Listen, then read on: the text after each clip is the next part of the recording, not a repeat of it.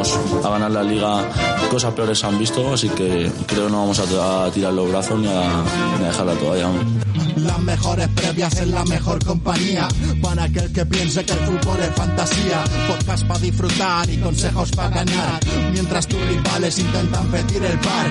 Vente y quédate con nosotros este rato. Información de oro para dejar atrás el bronce. Invierte bien la plata y después romper algún plato. Con cuatro picas, tu jugador número 12. Cuatro picas. 3.0 si lo último que haces al acostarte es darte cuenta que tienes el cerebro frito y lo primero que haces por la mañana es darte cuenta que sigue igual, estás en el podcast correcto. Bienvenidos a Cuatro Picas 3.0.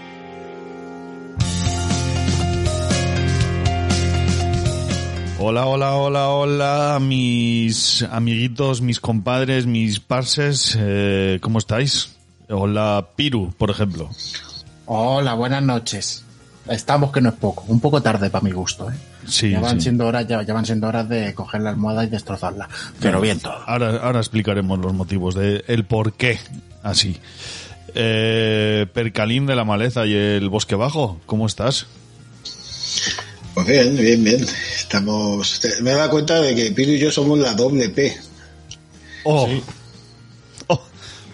Sí, sí, mala combinación, ¿eh? bueno, eh, Un dato absurdo y totalmente inútil para comenzar el programa. Buenas noches. Sí, sí, empezamos bien ya con la comedia. Eh, eh, empezamos fuerte. ¿Ustedes piensan antes de hablar o hablan tras pensar? Eh, ya está Mariano por ahí. Ya está Mariano. Bueno, pues eh, mm, nada, vamos a ir ligeritos con la presentación. Todo bien, ¿no, chicos? Eh, Paco se piensa que tiene vida propia y se han marchado de vacaciones. Sí, sí. Alberto nos ha dado plantón en el último segundo con la excusa de que es positivo, ¿sabes? En fin, Sí, sí, es que... qué gentuza. Oye, a mí, a mí me encantaría que me preguntases por mis equipos en cuatro picas. Ah, correcto, correcto, sí. Venga, pues eh, ¿cómo van tus equipos en cuatro picas, eh, Percalín? Pues mira, en la Euskolig he dejado de ser último. Bien, Muy bien. Bien. bien, bien. Es un, un hito. En, en administradores voy primero. Ojo, poca broma, ¿eh? Ojo. Y en mi liga regular voy primero. ¿Qué os parece? Esto de fichar a aspas da sus frutos, ¿eh? Sí. Lo que da sus frutos es recomendar eh, que recomiendes tú qué jugadores fichar, eh, Percalín. Bueno, yo de momento ya no estoy haciendo caso a mis consejos y me está yendo bien en esta segunda vuelta. Vale, no sé eso es- pero como probablemente no vuelva a ocurrir en el resto de la liga, eh, este programa había que aprovecharlo para darme un poquito de autobombo. Muy bien, aviso a navegantes, ya sabéis, si queréis que os vaya bien, lo que Perca diga, pues justo al revés. Eh, nada, así como nota previa, eh, quedaros a escuchar todo el programa porque después del resumen no hay previa, pero hay una entrevista muy, muy, muy jugosa, ya lo veréis. Dicho esto, si no tenéis nada más que añadir, no. No, no, no. Hablad ahora o callad no- para no siempre. tenéis- vos- vosotros no tenéis que presumir de vuestros equipos, por lo que veo. Sí, el de por va primero, tú, a más 6 del Racing de Santander. Yo no puedo presumir ni de Fantasy ni en Liga ahora, que ya el Rayo va perdiendo en casa. Ya lo del Hollow de Europa se ha acabado. También. Mm. Bueno, no sé si esto lo escuchará nuestro amigo y colaborador Gabri, Gabriel de Santander, pero si lo escucha, por si acaso, eh, que sepa que el domingo le vamos a dar mandanga de la buena al Racing.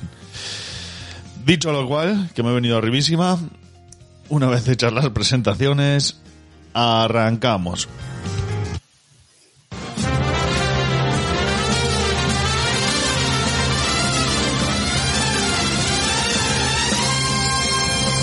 ¿Harto de pagar el IVA, el IBI y el IRPF? Va a subir el IVA de los chuches también. Cuatro Picas presenta el primer impuesto revolucionario que no pagas tú. Entra en cuatropicas.com, pincha en el banner de Amazon y realiza tu pedido. 6.000 pesetas de whisky. Hasta el 10% de tu compra irá destinado a Cuatro Picas para ayudar a crecer el podcast y la comunidad. Esos chicos deben ser majos, pero está claro que son gelis. Y recuerda, no pagarás más ni molarás menos. ¡Oh, mírame! ¡Estoy haciendo feliz a la gente! Ya lo sabes, la próxima vez que compres en Amazon, hazlo desde Cuatro Picas. ¡Hola! O el espíritu del lagarto se presentará en tu alineación. ¡Ay, el bicho! ¡El bicho! ¡Me va el bicho!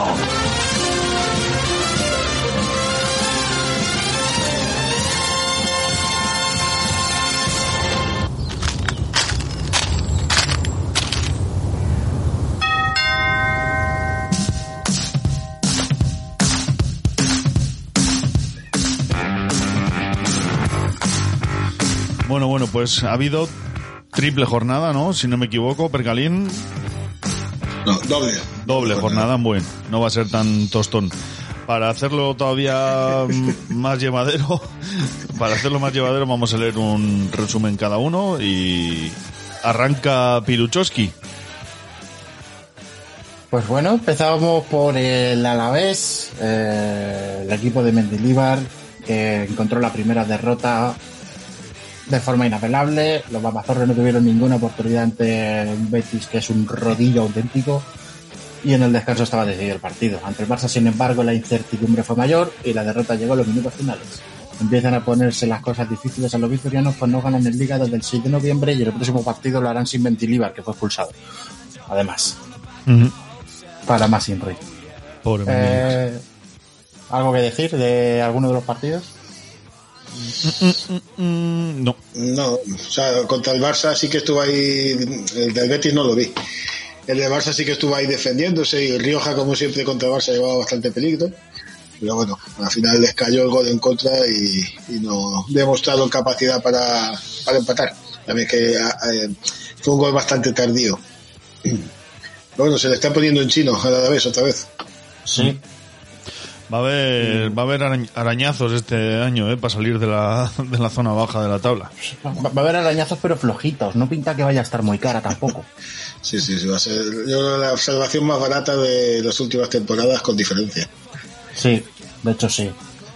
Eh, en cuanto a picas, eh, en el Alavés lo más destacado fue Martín Aguirre Gaviria, con un partido de una pica y otro partido de dos picas. Los demás, pues un poquito más o menos entre restando y la pica y las dos picas. Jason, La Guardia, que consiguieron dos picas contra el Barça. El resto, pues muy normalito, salvo Miasga, que el, el menos dos y ese cero. Sí, mal, mal equipo para apostar estas jornadas cuando su mejor jugador hace 8 puntos. Sí, la verdad que sí. Bueno. Eran dos, hue- dos huesos duros de roer también, ¿eh? Sí, la verdad que no- sí. No todo va a ser malo. Piru, que Fíjate igual se muere, Piru. Eh, habrá que llamar a Stewie. No, por Dios. no me quiero morir. Iba, iba a decir que mis compadres vallecanos pedían al Betis en cuartos de final de Copa del Rey. Yo a esa gente no la quiero ver ni en pintura, ni en la final. O sea, tal como están es que no quiero ni verlos. Bueno. Eh, ¿Hago yo el Atleti, os parece? Dale, dale. Venga, pues eh, Athletic 1, Real Madrid 2 y Rayo Vallecano 0, Athletic 1, Piru. Ya.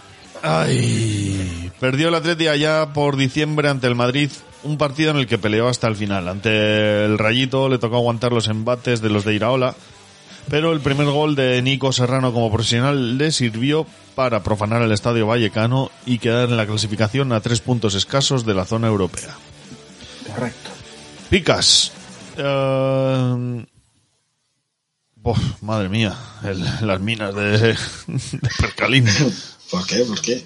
A ver. Es que, claro, tú piensas que son partidos que, que se han llevado dos meses, o bueno, un mes largo, un mes y medio. Sí. Entonces hay muchos jugadores que jugaron el primero y no el segundo y viceversa. Vale, bueno, pues eh, destacamos a Aguirre Zabala con 10 puntos, a Íñigo Martínez con otros 10 puntos y a Nico Serrano con otros 10. Es su primer gol como profesional. Eso es. eso Y curiosamente los tres jugaron solamente un partido, los dos. La curiosidad. Dani García también hizo dos puntos y, y seis en el segundo encuentro y el resto fueron pica o, o no puntuados directamente. Eso es. Poco que rascar aquí, no sé si quieres hacer alguna puntualización sobre el partido del Rayo Athletic. Se dejó ir a Ola a ganar. Yo lo que voy a decir sobre este partido es que no voy a comentar nada porque si no posiblemente nos cierran el, el podcast. Nada, ya hemos faltado muchos. Yo creo que una jornada más en la que los árbitros están un poquito en contra del Rayo Vallecano. Creo que hay por lo menos un penalti, una mano clarísima que no se pita, que nos han pitado dos iguales este año y hay cosas muy, muy, muy raras que pasan. Luego está claro que tampoco nosotros hicimos un buen partido. Apretamos, pero apretamos más por inercia que por fútbol. Mm. Y hasta aquí voy a llegar. Bueno, pues vamos con el Atlético, si os parece. Sí. El Atlético Levante es un partido aplazado que se juega mañana miércoles, estamos grabando martes. Y luego Atlético 3, Valencia 2. Eh, hablamos solamente del partido del Valencia, ¿no? Eh, terrible partido, o sea, terrible primer tiempo del Atlético el Valencia y reacción de Casta del segundo hasta remontar el 0-2 en contra de los últimos minutos. Se encontró el equipo de Simeone con el equipo intenso que fue una vez en ese segundo tiempo y dejó atrás al conjunto de toque que a veces intenta ser. Recordemos que este año por plantilla parece que Simeone quiere jugar mejor y cada vez que intenta jugar bien se estrella. en picas, los peores, bueno, eh, hablamos solamente de un partido, así que Black, Lodi, Jiménez y unos cuantos más tienen una pica. El mejor es Correa, que tiene una vez más eh, un 13, con tres picas y gol. Luego Carrasco hizo tres picas, Hermoso dos y gol, y Cuña dos picas y gol, a pesar de que fue el que al salir en el segundo tiempo revolucionó el partido. Yo no sé, nuestra amiga Patricia Cazón, que necesita para poner tres picas a este muchacho. Estoy deseando que, que Acuña lo fiche otro equipo para poder decir lo de la cuña y la madera, ¿eh? Y, y- y yo estaba deseando que metieses esa cuña. Ha quedado, ha quedado un poco de cuñado esto, ¿eh? Sí, la verdad. Deberíamos, deberíamos acuñar otros términos. Dejado ya de cuñas y vamos a continuar.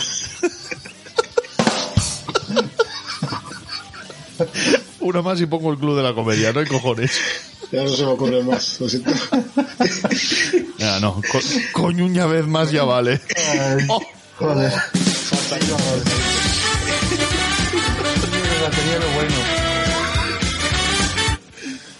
Bueno, una vez que acaba la mano que mece la cuña, seguimos con el Barça. seguimos con el Barça que jugó solo un partido, eh, porque el otro fue un Barça Rayo aplazado, y fue el del Alavés. Agónica victoria conseguida por los de Xavi Mendizorroza gracias a la clarividencia de Alba con la derecha y al entendimiento del juego de Ferran y Frenkie de Jong.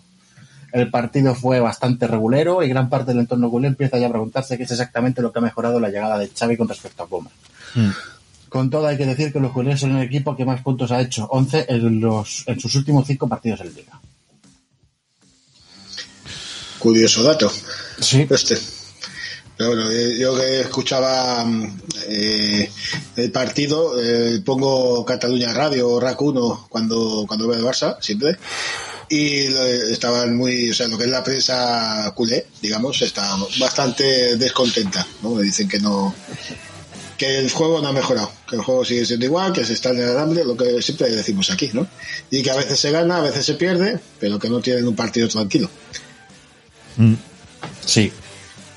Bueno, Pero bueno, a tonto de tonto están ahí a las puertas de la Champions, que es el objetivo, se supone. Sí, Sí, por lo menos eso. O sea, el Barça si no se mete en Champions tiene un problema. Eh, picas. Destacan lo- los dos que restaron, que son Serginho Dest y Jordi Alba. Y luego están con dos picas, Piqué, Ter Stegen, Nico González y Frenkie de, y Frenkie de Jong. Bueno, Frankie de Jong es picagol, exactamente. Pica gol, pues bueno, seis puntos. Puntitos. Madre mía. En fin. Gracias a todo porque me ha caído el equipo corto. Ahora que me estoy muriendo con la garganta, pasamos al Betis. ¿Vas tú, Sigor? ¿Voy yo? venga, ya voy yo. Betis 4, a la vez 0 y Español 1, Betis 4. Cuidado que va de 4 en 4 a la vez, el, el Está- Betis, ¿eh? Están intosibles. Madre mía. Madre mía. Bueno, como resumen, pues eh, fue un festín verde y blanco en un partido que estaba sentenciado a la media hora de, de juego. Sergio Canales eh, se gustó para infringir a Mendilibar su primera derrota en su nueva etapa y la misma historia en el partido de Cornellá el Prat. Los de Pellegrini remontaron el gol inicial de Raúl de Tomás, eh, alias RDT, que me va a ganar una comida Alberto, cabronazo. Y acabaron desquiciando a su rival mediante un penalti dudoso, pegada y mucha magia. Eh, lo del penalti dudoso, el guionista, ¿no Torres Quemor o, o, o es objetividad? No, no, no. No, es objetivo. No, no, lo dice todo el mundo. Es un penalti que no se pita en la vida. Pero que da igual. O sea, que nos pasaron por encima. No. Mm. Sin más lamentos. No, fue mucho, es un equipo que es mucho mejor que el español. O sea, Así que- es un equipo que este año está siendo mucho mejor que otros 18. O sea, Sí, sí. Bueno, pasamos a las picas, ¿os parece? sí. Dale. Destacamos a, a Edgar con dos seises, a Juanmi con nueve puntos y seis, Guido Carrillo con un 6 y un 10, Sergio Canales con 14 y 10, Fekir con 6 y 10, ojo, al Panda 16 y 16, poca broma. Poquísima broma, el panda. Claro, con dos goleadas, pues es que tiene que destacar así la gente. Y luego en la parte negativa está Tello, que hizo eh, un 0 y un 2, y Víctor Ruiz, que hizo un 0 y un sin calificar. Que hacer un sin calificar es mucho peor que hacer un cero. Porque te, te jode el banquillo también. O sea, Sí, sí, claro, claro, eso se es. queda con el Eso cero es. y no, y no te entra jugador de, de abajo. Pues eso, es Eso peor es, eso que dos es. ceros. Eso es, está intratable el Betis, así que bueno, pues, Mac estará disfrutando este año. Y festival de puntos, ¿eh? Sí, si os sí. fijáis, 24 canales y, y no es el mejor de su equipo con 24 puntos. Eh, El Borja 32 puntos en dos jornadas. Espectacular. De locos. Bueno, vamos con el Cádiz, si os parece, Cádiz 2, Español 2, Levante 0, Cádiz 2. Positiva doble jornada para el Cádiz de Sergio, que a punto estuvo de ganarle a un espantoso español y que venció de forma autoritaria a un rival directo para dejarlo hundido en la tabla y en su moral. La salvación parece no queda ya tan lejos. Visto lo visto, que eh, va a ser barata, como ya hemos comentado. Picas, pues Jaroyan, el, nuestro amigo el centenar leñador, tiene un 0 y un menos 2. Y Negredo hace un 13 y un 13. Negredo que había hecho me parece que un gol hasta ahora, hasta esta doble jornada en Liga, pues no, 26 puntos. Luego Ledesma y Alejo hacen 12 puntitos y Salvi también hace 12 puntitos. Comentar que Alejo está como un cencerro. No sé si. el partido contra el español nos metió el segundo gol y luego. Yo qué sé, es que se le ve como desquiciado, se ve como. No sé si habéis visto la película esta de la edad de hielo, Ice Age. Sí. El- la comadreja esa cavernícola que vive en el mundo de los dinosaurios. pues, es una cosa parecida a este chico en el campo. Vamos, vamos, que se llama que se llama así porque todo el mundo lo quiere a lejos. Eso está. ¡No! Y luego en el partido contra el Levante provoca una tangana ahí con Morales cuando marcan el segundo gol. No sé, este chaval es un, un caso aparte. Pero bueno, Alejo no fue el que Mendilíbar en el Eibar lo metió y lo volvió a sacar porque no lo aguantaba. sí, el sí, mismo. puede ser. Madre puede mía. ser, puede ser. Pero bueno, que el Betis, eh, o sea, que el Betis, perdón, el Cádiz, cuatro puntitos, se queda a dos, creo, algo de memoria ahora, de la salvación, y mira, eh, parecía que estaba muerto hace tres jornadas, y lo mismo se revitaliza un poquito. También es verdad que los rivales han sido propicios, ¿eh? No, no lancemos las campanas al vuelo. Correcto. Me toca a mí, ¿verdad? Sí, Sí. señor. Vale, gracias. Nos vamos con el Celta, que ganó 2-0 a Osasuna y empató a 2 contra el Sevilla. Buena victoria celeste ante un Osasuna que tuvo mala suerte con el larguero primero y con la mano blanda de Herrera después a disparo de Hugo Mayo. Mina sentenció al obtener su gol 42 con el Celta en 150 partidos para clavar los 42 goles que hizo en el Valencia en 150 partidos. Gorka Dixit. Joder.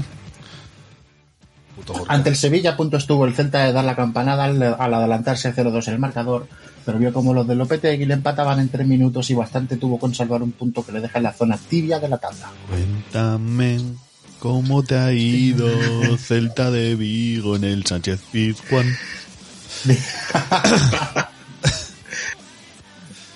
Eh, en cuanto a picas, tenemos con una pica y una pica a varios jugadores como Galán, Beltrán, Gallardo, Tapia, Solar y Nolito. Destacar negativamente a Murillo con un 0 y un 2, a Okai con un 2 y un 0. A los centrales, de los que el señor que me ha pasado la chuleta, gracias Perca, me ha dicho que hablemos bien. A Idu y Araujo con dos picas cada uno en los dos partidos.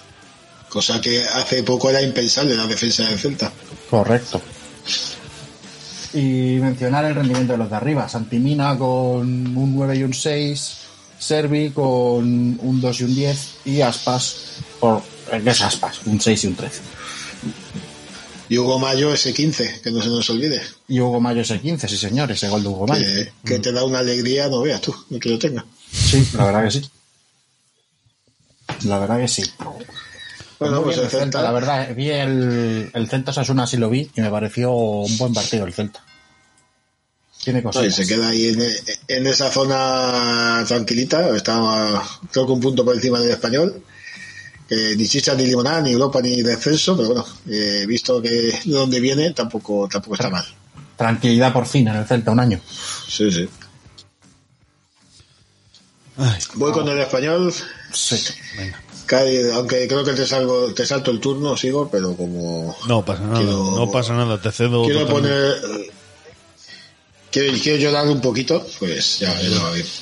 Cádiz 2, Español 2, Español 1, Betis 4. Certificó el español que su Certificó el español que su objetivo no va más allá de la salvación en esta doble jornada que deja muy mal sabor de boca en los pericos.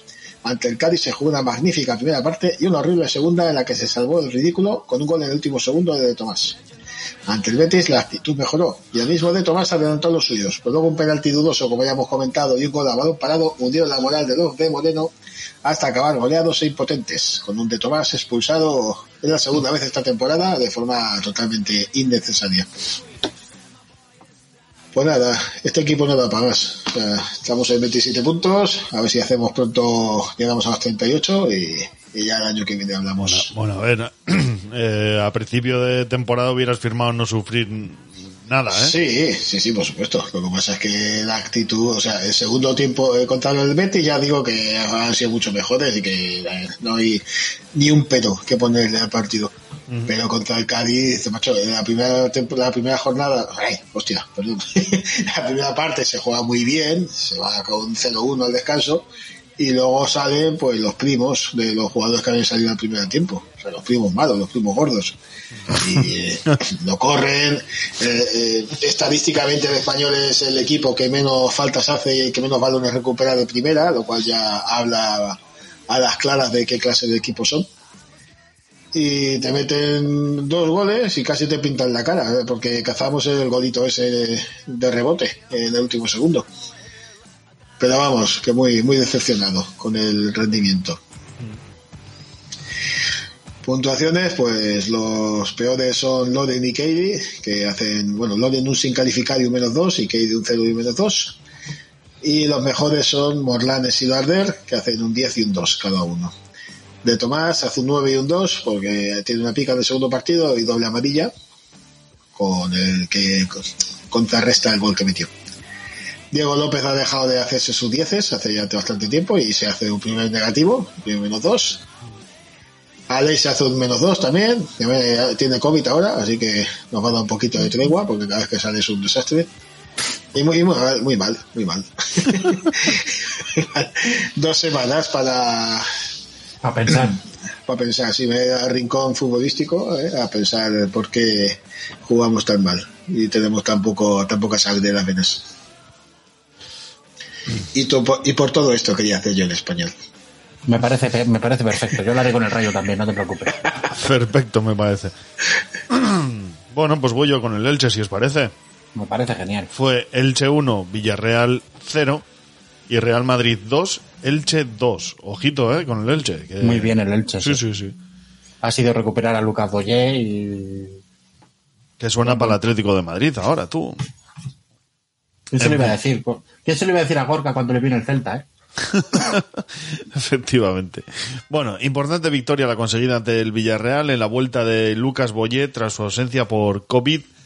Y sus problemas musculares. Los tres puntos dejaban a los de Francisco con cinco de colchón sobre el descenso y el empate cosechado en el Bernabéu mantiene esa distancia. Sin embargo, lo que son las cosas, ese punto sabe a poco visto el desarrollo del partido.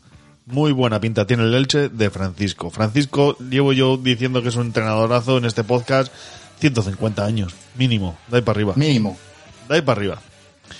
Picas, muy bien Edgar Badía con sus 6 y 10 puntos, Verdú 6 y 6, Diego González 6 y 6, Mojica 6 y 6, Mascarel un 10 y un 0, y ojito al Lucas Boye que está con 13 y 13, que está a topísimo. Está fino, está Sí. fino. Se le vieron, se le vieron dos detalles eh, contra Madrid. El segundo gol, que creo que es de Peremilla, hace una jugada de deshacerse de tres tíos en un palmo de terreno, pisándolos, yéndose y el pase. Digo, pero ¿este chico qué hace? Este no sabía hacer eso. Pues espectacular, espectacular, Lucas Boye. Bueno, pues eh, como parte negativa, mi querido Lucas Pérez, que hizo pica y negativo, y pone aquí el guionista que está muy enfadado.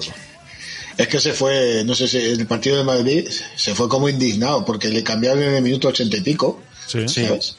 Y se fue con la mierda de partido que había que estaba haciendo, que fue el peor de leche con diferencia. Sí. Pues el tío se iba pues como si hubiese hecho dos goles y estuviera a punto de hacer el hat-trick, ¿sabes?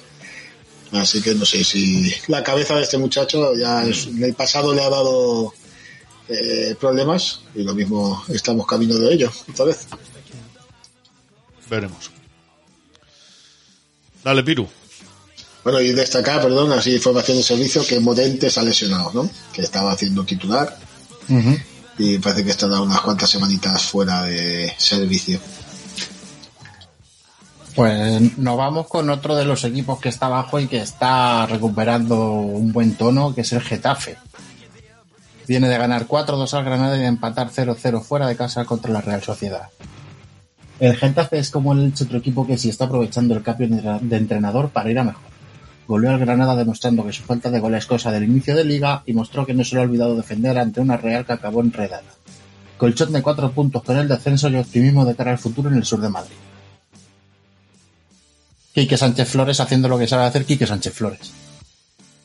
Al final. A mí me parece un buen entrenador, ¿eh? Sí, sin duda. Son equipos de oficio, Sí, sí. equipos que, que no pagas 80 euros por verlo, pero vamos, que... Pero 25 te lo piensas. No, no, y es que si te gusta el fútbol, pues ves que es un equipo, son equipos trabajados y hombre, también gusta. Hombre, También yo creo que lo, lo primordial para Kike era sacarlos de ahí, ¿eh? Entonces, pues... Sí. Bueno, habría priorizado no encajar y otras cositas que jugar bonito y vistoso. Salgamos de ahí y luego ya veremos. Destacamos con 12 puntos. Con, destacamos con 13 puntos a Sandro, que hizo un 13 y un 0. Destacamos con 12 a Olivera, Cuenca, Yené y Maximovic. Y destacamos a los dos delanteros, Unal y Borja Mayoral. Los dos mojaron en el 4-2. Primer gol de Morca, de, de, llamamos Morca, Morcar. de Borja Mayoral. Primer gol de Borja Mayoral. con el Doctor, doctor. Está bien. Destacamos negativamente a Poveda, que dio un 0 y un, sin calificar, y a Florentino, que dio un sin calificar y un 0. Gonzalo Villar no jugó ningún partido, pero sí estuvo en el banquillo. Es que Gonzalo Villar me parece que vale, en- por lo menos en mi venga, 3 kilos, una cosa así. La gente se lanzó a ficharlo como, bueno, como un fichaje de estos de invierno, a ver si te sale bien. Pues de momento no, no ha debutado, que yo sepa. Que yo sepa tampoco. Y bueno, y Mayoral fue el único negativo en el partido contra la Real Sociedad, pero bueno, eh, contra el Granada fue salir y mojar. O sea que, visto los problemas físicos de Sandro, ¿no? que no jugó el segundo partido también por sus sempiternos problemas musculares, Eso es. pues puede ser un, una- alguien interesante. Así es, Sandro mete un gol cada X tiempo y se lesiona. Y pierde la forma. Y vuelve a Sí, empezar. sí. Y hablar en el Barça de lo de Ansu Fati, ¿eh? que se nos ha pasado de largo. Sí, sí, pues, sí. eh, es una cosa misteriosa y, Yo- y la- y lamentable. Fijaros lo que os voy a decir, creo que lo ha fichado Paco. No digo más. Y no he hablado con él, ¿eh? pero juraría que lo ha fichado Paco. Después, esas cosas no se hacen. Vamos a Granada, Getafe 4, Granada 2, Granada 0, Sasuna 2. Qué horrible semana para un Granada que dejó solo a Luis Suárez, el Getafe, y que no pueden quitar a Herrera en el partido de casa del domingo. El cochoso del descenso es de 6 puntos, pero la irregularidad del equipo hace que ni mucho menos sus aficionados puedan estar tranquilos. El Granada lo mismo te hace tres partidos seguidos buenos y sale, se escapa del descenso, luego empalma un par de derrotas y otra vez eh, va para abajo. Está siendo muy irregular. ¿eh? Leo a mucho a mucha gente del Granada en mi Twitter. Mucho cuánto Y- es, a, a Víctor. No, te- cuatro o cinco tengo en mi Twitter, eh, que Cuidado. están constantemente. Y los cinco tienen la misma opinión, que este equipo no está trabajado. No es un equipo trabajado, no da la sensación de seguridad, de bloque. Y la verdad es que los vi contra el Getafe y era eso. O sea, el Getafe les pasa por encima. Tienen destellos mágicos arriba, pero no están, no están bien. Picas de para bien Suárez, hizo 16 contra el Getafe y luego una piquita, contra Sasuna. Y la parte negativa, Domingos Duarte y Víctor Díaz, que hacen un menos 2 y un 0. Domingos Duarte, que eh, curiosamente eh, ha vuelto a la lesión y tal, pero no está siendo titular. Y cuando juega está restando. Me Parece que es el segundo negativo, así en los últimos partidos. Y este hombre pasaba por ser un valor seguro para, para los fantasies. Y también tenemos a, Co- a Molina, que hace un 6 y un menos 2. Molina ha, ha dejado de meter goles, lleva lleva unas cuantas jornadas sin, sin mojar. Con la edad que tiene, con, que, este equipo, ¿eh? con que no le dé un ictus o algo. Muy bien. Obvio, es como ha venido Cigor hoy, ¿eh? Sí, sí. ¡Pim, Ya pam! no sigo pim pam, tú. Hay que decir que Molina es bastante más joven que yo. O sea que ¿Tú te haces chequeos eh, anuales, Percalín? no, yo me, fío, me fío de mis sensaciones. Muy bien, muy bien, así me gusta. Venga, continuemos. En casa de Herrero, ya sabes, Cajón de palo. Bueno, co- continuamos con un equipo que va bastante mal, que es el Levante. Eh, jugó solo un partido, el Atlético Levante ha sido aplazado y palmó en el Levante 0 Sasuna 2. La derrota ante un rival directo como es... es Levante 0, Cádiz 2. Ahí está la, la mina. La mina. ¡Oh! Gracias, Perca. Ya llegó. 0, Cádiz 2. La es que mina. justa- justamente había sido el Granada 0, Sasuna 2 y veo que aquí me, me he colado. Es, es el No Cádiz, pasa es el nada. Bueno, derrota ante un rival directo como es el Cádiz por 0-2, un mazazo a las expediciones granota de mantener la categoría. Comenzó el partido con muchas ocasiones, pero el gol de Negredo sepultó los ánimos levantinistas. El gol de Salvi y la posterior tangana iniciada por Alejo y Morales dieron al traste con cualquier esperanza de no hundirse aún más en el último lugar de la clasificación. Ay, bueno, Muy mal este levante. muy, muy, sí, muy, que muy, ya- muy mal. cogieron el subidón cuando ganaron el, el partido aquel después de hacer el récord y se jodió, ¿eh? Y no han vuelto... Es que... No, y además es una oportunidad de, de meter, de- bueno, de, de hundir a un rival directo, ¿no? Y, y ahora otra vez otros tres puntos más de diferencia. O sea, a nivel de moral eh, deben de estar jodidos. No debe estar jodido porque no es un equipo que tenga jugadores para estar tan abajo, tan mal, con tan pocos puntos. Es un equipo que tiene sus cosas, pero Y una cuestión de entrenador tampoco será, porque llevan tres. Sea, Eso los, es, o sea- los tres son malos. Uf, no sé. no sé, la, la moral debe ser. Pasamos al Mallorca, ¿no? Pasemos. Las picas, las picas, Ah, las picas. las picas del Ah, bueno, sí. Pues destacar en el Levante las dos picas de Morales y Bezo y que restaron Postigo, Miramón, Pepe, Lumelero, Soldado y Franquesa. Obviamente el Levante no está bien y el cronista contento no está. Tampoco, tampoco. Lógicamente. Bueno, voy yo con ¿Vas el Mallorca. Mallorca, Sigor? Venga. Sí. Vamos con Mallorca, Mallorca Real Sociedad que está aplazado y Villarreal 3, Mallorca 0. Sigue cayendo en la tabla el conjunto Bermellón y las señales que ofrece no son buenas a pesar de que le queda la bala del partido ante la Real. La imagen mostrada ante el Villarreal fue realmente pobre y lejos quedan aquellos primeros partidos en los que el equipo gustó a todo el mundo. Pues poco más que añadir, ¿no? Se desinfla. Bueno, bueno, puede Sí, ser el, entonces- el clásico bache, ¿no? Eh, no sé yo, eh, la dinámica es que ya está siendo muy, muy clara hacia abajo. Igual que llegó a estar sexto de la liga, una cosa, o quinto, una cosa así, llegó ahí a la altura del rayo. Y, y es que desde entonces es un- una caída libre. Entonces me parece a mí que eh, en un par de jornadas está metido ya el Mallorca en la pomada del descenso. Bueno, picas. Eh, Franco Russo con un menos 5 por doble amarilla. Y restan, ojito, Amad, Azdón y Fer Niño. Y el resto una pica. Reina fuera de la convocatoria y ojo porque han fichado portero, ¿eh? No, es que han fichado a dos porteros. O sea, eh, habían empezado, bueno, han fichado el Leo Román este, no sé si está fichado o es de, Este del filial. era canterano de filial. Sí, puede ser. Porque quiero decir que empezó la cosa con el debate Reina Grave en la portería y ahora resulta que están otros dos porteros, están Leo Román y, y Sergio Rico. ¿Han fichado Sergio Rico ya? ¿Se ha hecho oficial? Sí, sí, sí, estaba en el banquillo contra, contra Villarreal. No lo sabía. Así que Reina se acabó. Bueno, se acabó, parece ser que se acabó. Vaya. Lleva siendo hora, ¿eh? También. Que está andará también más cerca del asilo que otra cosa. Si, cogi- si cogiéramos ejemplo en el país, ¿verdad? sí. Qué sutil. Osasuna. Celta 2, Osasuna 0, Granada 0, Osasuna 2. un grave error de Sergio Herrera y la fantasía del ataque celtiña superaron a un Osasuna que mostró la pólvora mojada en el primer partido de la doble jornada. Cambió mucho la película en tierras granadinas. García y García ajusticiaron al equipo de Robert Fernández, Robert Fernández o Robert Moreno, perdón, para poner tierra de por medio con el descenso y acompañar a Celta, Valencia y Español en tierra de nadie, lugar donde según se vive tampoco se vive mal. Joder, que sí. Eh, Picas, pues tenemos a David García, que hace un 0 y un 15, que es uno de los goleadores.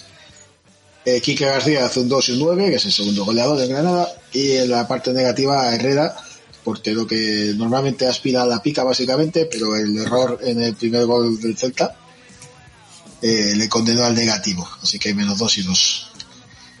Pero la verdad es que tampoco destaca nadie. Rubén García un 8, el Chimi un 8, Moncayola un 8, Cruz un 8. O sea, un 2 y 6, quiero decir y en la parte negativa pues Herrera y poco más pero vamos Osasuna que también llevaba una dinámica bastante mala esos tres puntitos le vienen fantásticos pues vamos con el Rayo. Oh, dale dale Pues Barça Rayo aplazado y Rayo Athletic 0-1.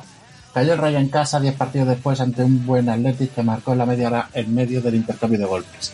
Los Iraola no perdieron la cara al partido en ningún momento y en la fase final del mismo asediaron la portería rojiblanca, pero esta vez el gol no llegó. Con todo, Europa queda solo a tres puntos. Del Rayo voy a decir solo dos cosas. La primera es lo que ya dije en su día. Si los resultados o los partidos no van de cara, Oscar Trejo desaparece y si Oscar Trejo desaparece, el resto no está. ¿Cuál es el mayor problema de esto? Que en el banquillo tampoco hay relevo de garantías para ninguno de los tres jugadores de la media punta. Si quitas a Palazón, entra Bebé. Si quitas a Trejo, entra Unai López y el equipo se va al carajo. Y esto es lo que hay. No hay más. Presa no está dispuesto a invertir dinero en hacer ningún tipo de refuerzo. Están sonando Diego Lainez, Iván Martín, pero son cosas de convencer a, a Martín Presa. Y Martín Presa no quiere. bueno yo quiero recordar que en pretemporada se hablaba de que iba a meter dinero para no descender ¿no? entonces Sí. visto que el objetivo este está al alcance de la mano pues Sí, quizá- pero llega un momento en el que, no sé, hay que ser un poquito ambicioso, ¿no? Aunque no estés luchando por meterte en, Euro- en Europa, pero estás en cuarto de final de Copa del Rey, estás a tres puntos de UEFA. No Sí, pierdes sí, nada por ser un poquito ambicioso y decir, joder, pues si hace falta un refuerzo, se trae. Un par de cedidos, uno en la media punta, otro en el extremo. El media punta que tenías en el banquillo, que es José Ángel Pozo, lo ha cedido a Emiratos Árabes. Jo. y, y esa operación es por Esa esperanza operación- de venderlo después o Esa operación yo creo que esconde cosas turbias, pero a saber. no sé yo eh estando de por medio los Emiratos Árabes Yo creo que esconde cosas turbias que con los Emiratos Árabes, pero bueno, a saber. a ver En cuanto a picas, Eh, Fran García y Cis dieron 6, el resto 2 y destacó a Álvaro García, que fue llegar y demostrar que es el jugador más peligroso de este Rayo Vallecano de largo junto con Sergio Guardiola. Y Falcao, que fue de él? O sea, que decir, sé que jugó, sé que fue titular y tal, pero me refiero que um, ha sido gaseosa, ¿no? Mm, Es que para mí Falcao es un jugador que debería entrar en la última media hora de los partidos. Por la forma de jugar de Iraola, tú pones a Falcao con 35 años a presionar como un loco. Yo creo que no está para eso. Yo creo que el que debe hacer eso es Sergio Guardiola los primeros 60-65 minutos y ya después metes a Falcao.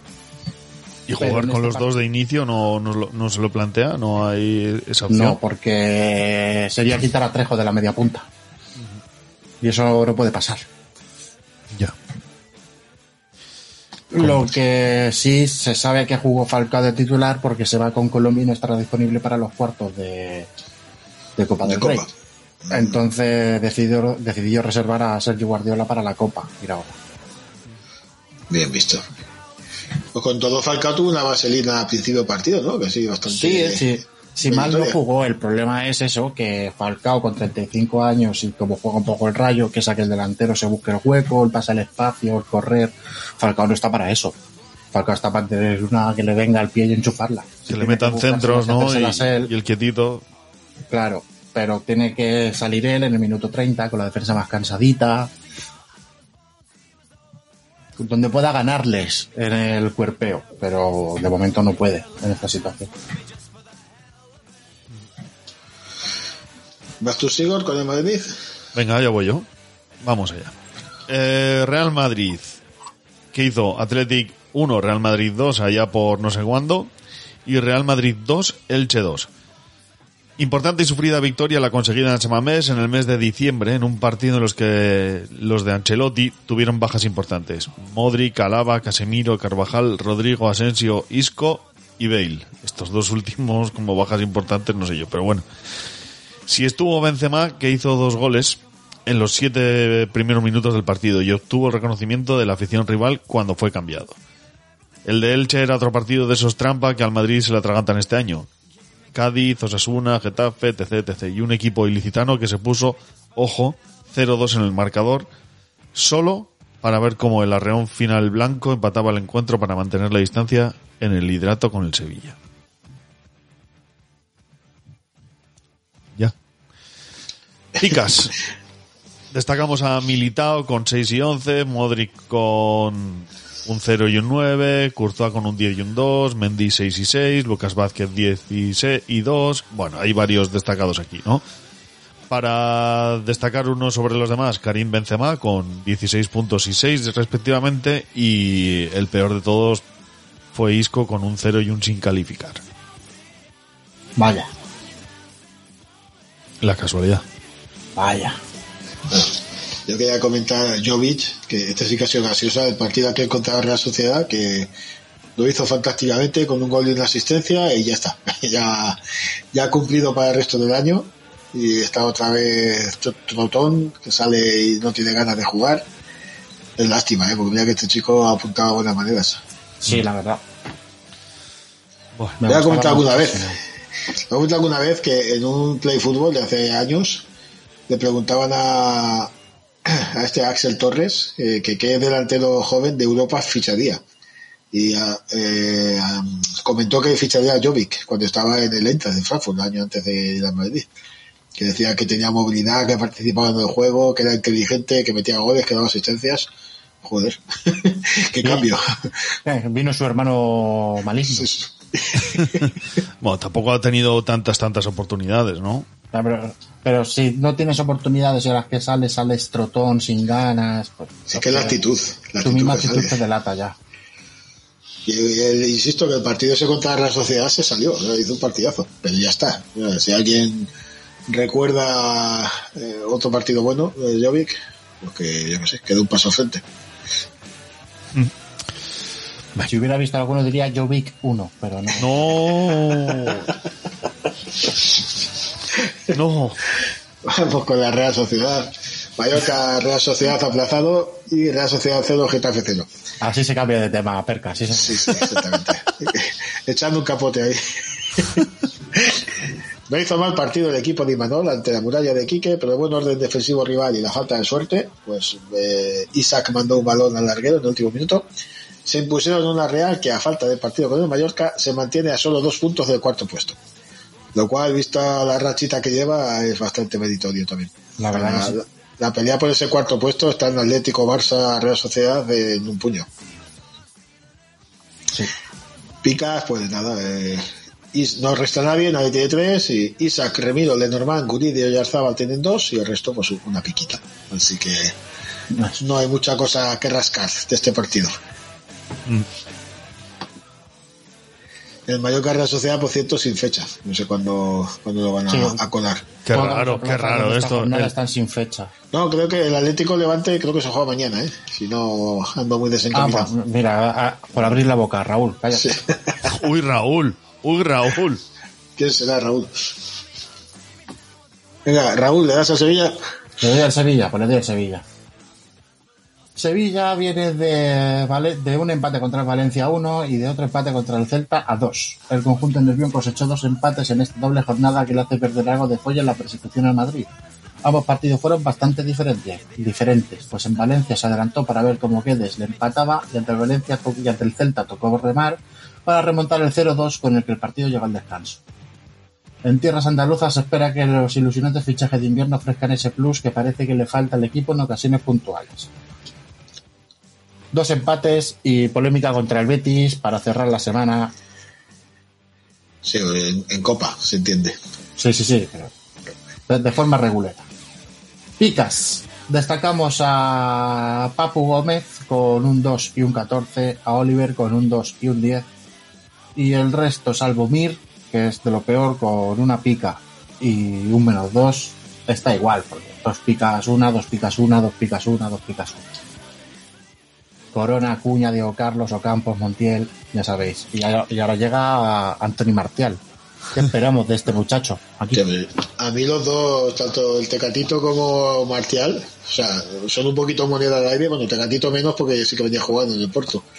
Pero Martial es que si sale bien, pues yo creo que sí que le puede dar ese, ese punto de, de colmillo que le falta al equipo.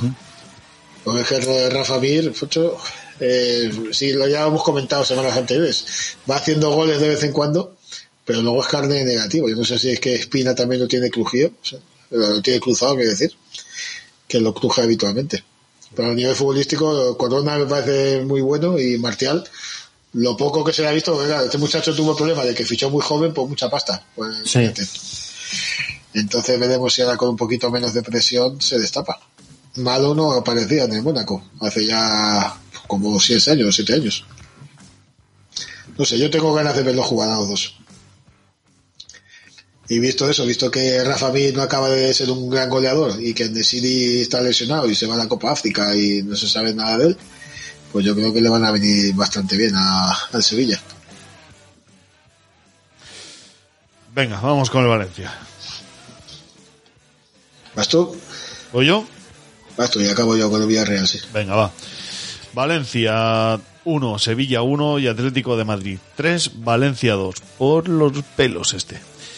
Difícil semana la que tuvieron que afrontar los Ches ante dos de los miras de la categoría. En el partido ante el Sevilla se empezó perdiendo, pero un buen gol de Gonzalo Guedes igualó la contienda. El resto del partido transcurrió entre tanganas y poca ambición de ambos conjuntos. Ante el Atleti, el Valencia jugó un magnífico primer tiempo, pero no pudo mantener el nivel eh, en el segundo y vio como el equipo local le remontaba el 0-2 con el que se llegó al descanso para la desesperación de Bordalás. El puntito obtenido en esta doble jornada sirve para dejar al equipo en una zona tibia de la tabla cada vez más poblada. Vaya, Bordalás desesperado, qué cosas. Un, par- un partido con broncas donde está Bordalás. Eh, eh, ese partido le vi porque mi hermano es fiel seguidor del Atlético Sí. y que el Valencia pierda es un que el Valencia haya perdido ese partido es única y exclusivamente culpa de Bordalás. La segunda parte que hace el Valencia es completamente bochornosa. Terrible. Sí, Yo también lo estuve viendo, eh, es que no se entiende. Si en el primer tiempo te van las cosas bien, te pones 0-2 y tienes al rival desesperado, chico, no cambies, no cambies. ¿Para qué?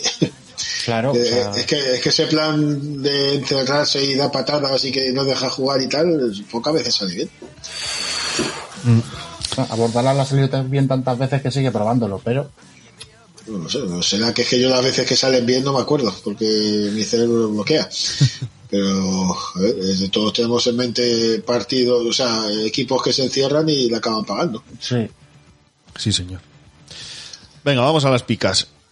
Zilesen, Gaya con un 0 y un 1, un 2 y un 0. Fulquier con 2 puntos y un 6. Guillamón 6 y 2. Y Musa con un 2 y un 10. Pero sobre todo destacaría como positivo a Guedes con 10 puntos y, eh, a- Diez. y un Un 15. 16, un die- no, eh, pongo esto porque le acaban de cambiar a delantero y habrán jorobado a bastante gente. Es decir, sería un 15, sería un 9 y un 6.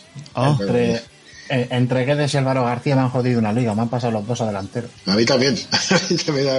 Me estoy vendiendo apuado porque ya no me caben los delanteros. Digo, para gran dolor de mi corazón. Como parte negativa tenemos a Yauma con un 0 y un negativo. Así que mal, mal doble jornada la de Yauma, ¿eh? Sí. Bueno, llama, es que el segundo gol creo que es, eh, hace una cosa muy rara.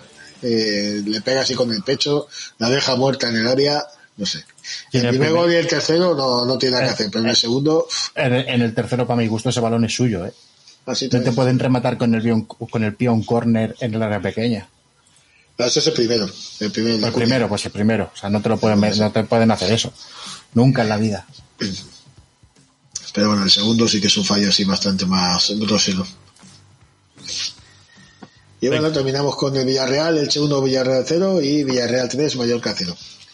El equipo de Emery, que llegaba lanzado, eh, por, eh, había hecho 13 de 15 puntos al Martínez Valero, pero se había superado por el ímpetu del equipo de Francisco para cortar su ascenso a puestos europeos. Ascenso que recibió un espaldarazo después de la cómoda victoria ante el Mallorca en un partido en el que Gerard preocupó a los suyos por una ausencia de última hora. Parece que al final no es gran cosa, ¿no? Es algo muscular otra vez. Sí, algo poquito.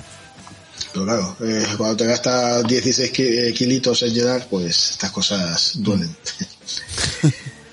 en picas, eh, mejor desparejo, que hace un 6 y un 13, con un golito de penalti ante el Mallorca.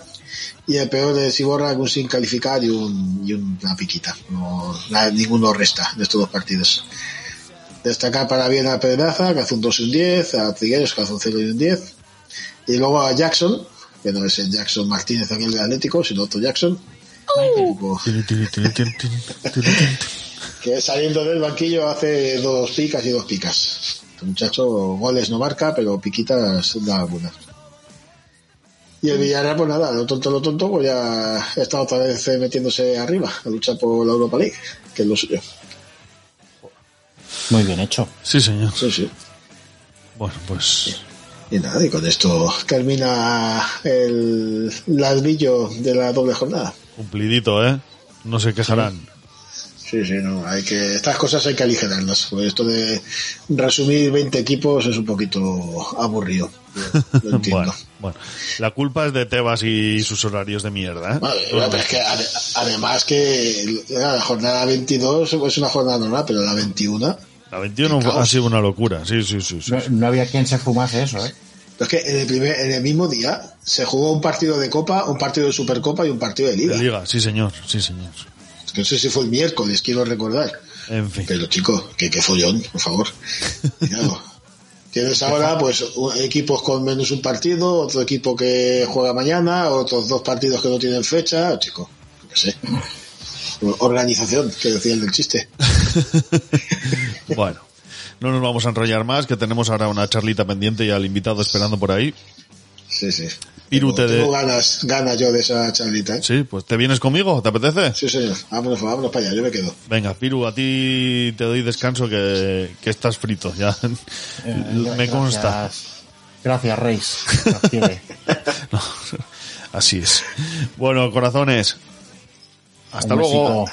Hasta luego. Hola cielo, mira a tu hombre, ahora mírame a mí, ahora a tu hombre, ahora mírame a mí. Ya lo siento, Él no soy yo. Pero si deja de jugar con florecitas y se cambia a cuatro picas, podría ganar como si fuera yo. Cucu, tras, ¿dónde estás? En un barco con el hombre que gana como podría ganar tu hombre. ¿Qué tienes en la mano? En la mía hay una ostra con dos jugadores para esa movida que te encanta. Mira otra vez, las entradas se han convertido en picas. Todo es posible cuando tu hombre juega con cuatro picas y no con flores. Voy a caballo.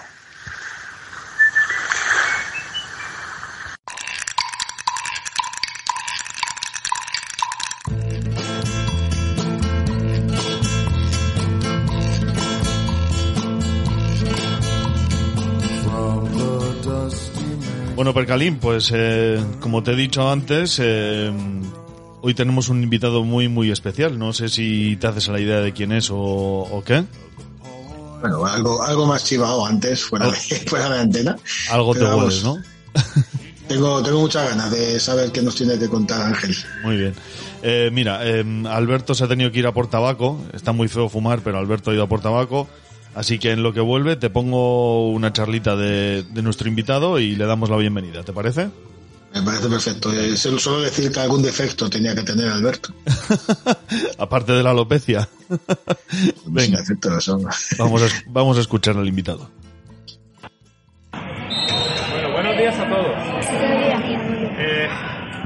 ¿Qué os gusta más cuando venís a jugar? ¿Qué queréis que haya? ¿Qué, qué ambiente? ¿Qué os gusta que haya?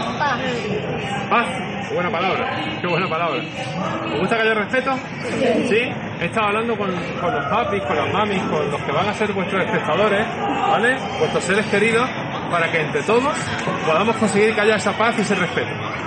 ¿Vale? Ese es el objetivo. Y que haya deportividad. ¿Vale? Seguro que los entrenadores que me están escuchando, seguro que ellos también quieren eso. Paz, respeto, deportividad, valores.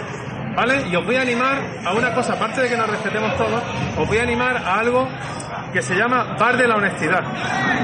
Si yo me he equivocado y vosotros lo sabéis, decídmelo. A mí me gusta eso, no me siento mal, me siento bien. Si los entrenadores igual, a veces el entrenador ve mejor si sale la pelota o si no. ¿Viste? Sacan ellos, si lo he visto yo, sacan ellos. Y yo me he equivocado, rectifico. Eso es deportividad. Eso es bonito. Si lo probáis os va a gustar. ¿Vale? Cuando nos hablemos entre nosotros que sea con corrección. Cuando yo me dirija a ellos será con corrección. Ellos a mí con corrección. Esto es lo más importante. Luego se gana, se pierde, nos equivocamos, fallamos goles. Yo no veré un penalti. Eso es parte del fútbol. Eso es normal. Bueno, el respeto la diversión, la diversión, que es lo que queréis, que sí, pasarlo bien. Pero si no hay respeto, no hay diversión, que es lo que yo estaba hablando con los papis, que ellos tienen que saber. ¿Vale? ¿Vamos a pasarlo bien? ¿Sí? Muy bien. A ello vamos. Muchas gracias, ¿vale? Bueno, Ángel, bienvenido a Cuatro Picas. Hola, ¿qué tal? Muchas gracias. Sin palabras nos deja esta charla tuya, ¿eh? Bueno, yo creo que es el camino y, y en ese y en ese camino quiero estar. Creo que es el, el adecuado para los que estamos en, en el deporte formativo. ¿Cómo se genera tu amor por el fútbol, Ángel? Uf, es que claro, yo casi nací en los campos de fútbol porque mi hermano tiene 12 años más que yo y él jugaba en infantiles. Mis padres iban a verlo siempre, con lo cual, pues desde siempre he visto fútbol en, en mi casa. He estado rodeado de personas a las que les ha gustado, he visto mucho fútbol y bueno, es el deporte que yo más he querido y que más me ha gustado desde, desde siempre. ¿Y en el mundo del arbitraje llevas mucho tiempo? Llevo desde enero del 94. Debuté en el arbitraje eh, federado en enero del 94. No, Ángel, una preguntilla. ¿Cómo- ¿Cómo surge este proyecto? ¿Qué, qué te lleva a iniciarlo? Uf, yo arbitré de, ya digo, en el arbitraje federado estuve del 94 hasta el 2002 y me retiré, volví en 2006 y cuando volví yo ya no quería vivir los mismos ambientes que, que antes, ¿no? De tanto insulto, amenazas, eh, en fin, lo que sabemos que por desgracia existe en, en el fútbol, en todas las categorías. Y, y dije, no, no, no quiero, no quiero. Y cuando un señor me insultó un día en un campo, en mi vuelta al arbitraje, yo dije, no, y me fui para él, le dije, mire usted, hasta aquí, ya no me insulte más. Y me dijo que había pagado una entrada y que él decía lo que le, daba, lo, de- lo que le daba la gana. Y dije, no, no, no, no, usted está equivocado. Usted ha pagado para ver el partido y si está en desacuerdo conmigo, pues si quiere lo dice, pero sin perder el respeto a nadie. Y a partir de ahí, pues decidí que no iba a permitir insultos en los partidos que dirigía, que iba a tomar medidas. Primer insulto de delegado de campo, segundo policía, tercero suspensión. Y en siete años no suspendí ningún partido, llamé a la policía cuatro veces, con lo cual eh, dio resultado. Porque la verdad siempre se abre camino, pero hay que tener voluntad para, para ayudar a que se abra ese camino. Le formas parte también de la plataforma 090, ¿no? Cuéntanos exactamente qué, qué es esta plataforma, a qué se dedica. Sí, la plataforma 090 ya enlazo. Yo en 2013 dejo el arbitraje federado y sigo con el arbitraje no federado, con mi liga de, del Colegio Maravilla, donde yo trabajo desde hace mucho tiempo, en Benalmádena. Y bueno, con torneos, con tal, pero ya no federado. Y ahora conozco, bueno, me, me llaman de la plataforma 090, que es un proyecto del ayuntamiento y unas personas que, el ayuntamiento de Málaga, querían eh, pues intentar luchar contra la violencia en el fútbol base, eh, cero violencia 90 minutos, que es la, la esencia del, del proyecto. Y entonces, pues conocieron, alguien les habló de mí, pues hay un árbitro que lleva mucho tiempo con, con estas cosas y que os puede echar una mano y tal. Entonces empecé a, a colaborar. La idea era eh, ir por los campos, tratar de hablar con los padres antes de empezar, con los equipos, con los entrenadores, eh, campañas de concienciación, eh, pancartas, bueno, todo esto para intentar cambiar las cosas y fue con en mi labor de embajador de la plataforma, en la visita en los campos, cuando yo dije, pues me parece que me están dando el gusanillo de nuevo de volver a arbitrar federado y lanzar este mensaje que nosotros llevamos en los campos, pero como árbitro. Y bueno, pues este, este ha sido el, este ha sido el camino y, y el presente en el que yo estoy ahora. Y esto es lo que sería el árbitro por la paz, ¿no? Porque habrá oyentes que hayan escuchado de esa figura. Eh, Sí, sí. el- me pusieron hace 15 años ese cariñoso apodo en un medio de comunicación. Me hizo un reportaje y, y lo tituló El árbitro de la paz. Y a mí aquello me llamó la atención. Cada vez más gente me llamaba así porque, bueno, caló el, el, apodo, era algo cariñoso y llamativo. Y a mí también me pareció un honor, la verdad, porque que lo asocien a uno con, con una palabra tan, tan grande como es la paz, pues para mí fue motivo de, de orgullo. Y bueno, poco a poco la verdad es que yo no sé si, yo creo que soy más el árbitro de la paz que Ángel Jiménez. No, no voy a decir para mi familia, mis Ya, amigos, ya, ya. Mis, mis, mis, mis alumnos, ¿vale? Pero eh, sí creo que para el resto de la gente que me conoce. Entiendo que esto va también muy ligado a tu profesión, porque eres maestro, ¿no? Entonces, em, me imagino que además de arbitrar, el educar, lo llevas tan dentro que, que es como conjugar tus dos mundos, ¿no? Sí, sí, la verdad es que sí. Yo eh, creo que mi profesión, la, la docencia, a la que me dedico desde hace, este es mi vigésimo primer curso, y mucho tiempo ya, más de 20 años. Y, y sí, me ha ayudado y me ha hecho la persona que, que yo soy. Creo que tenemos que educar. A mí me gusta decir que educar es ayudar a que otra persona vea que algo es valioso. Entonces, eh, en el fútbol, ¿por qué no?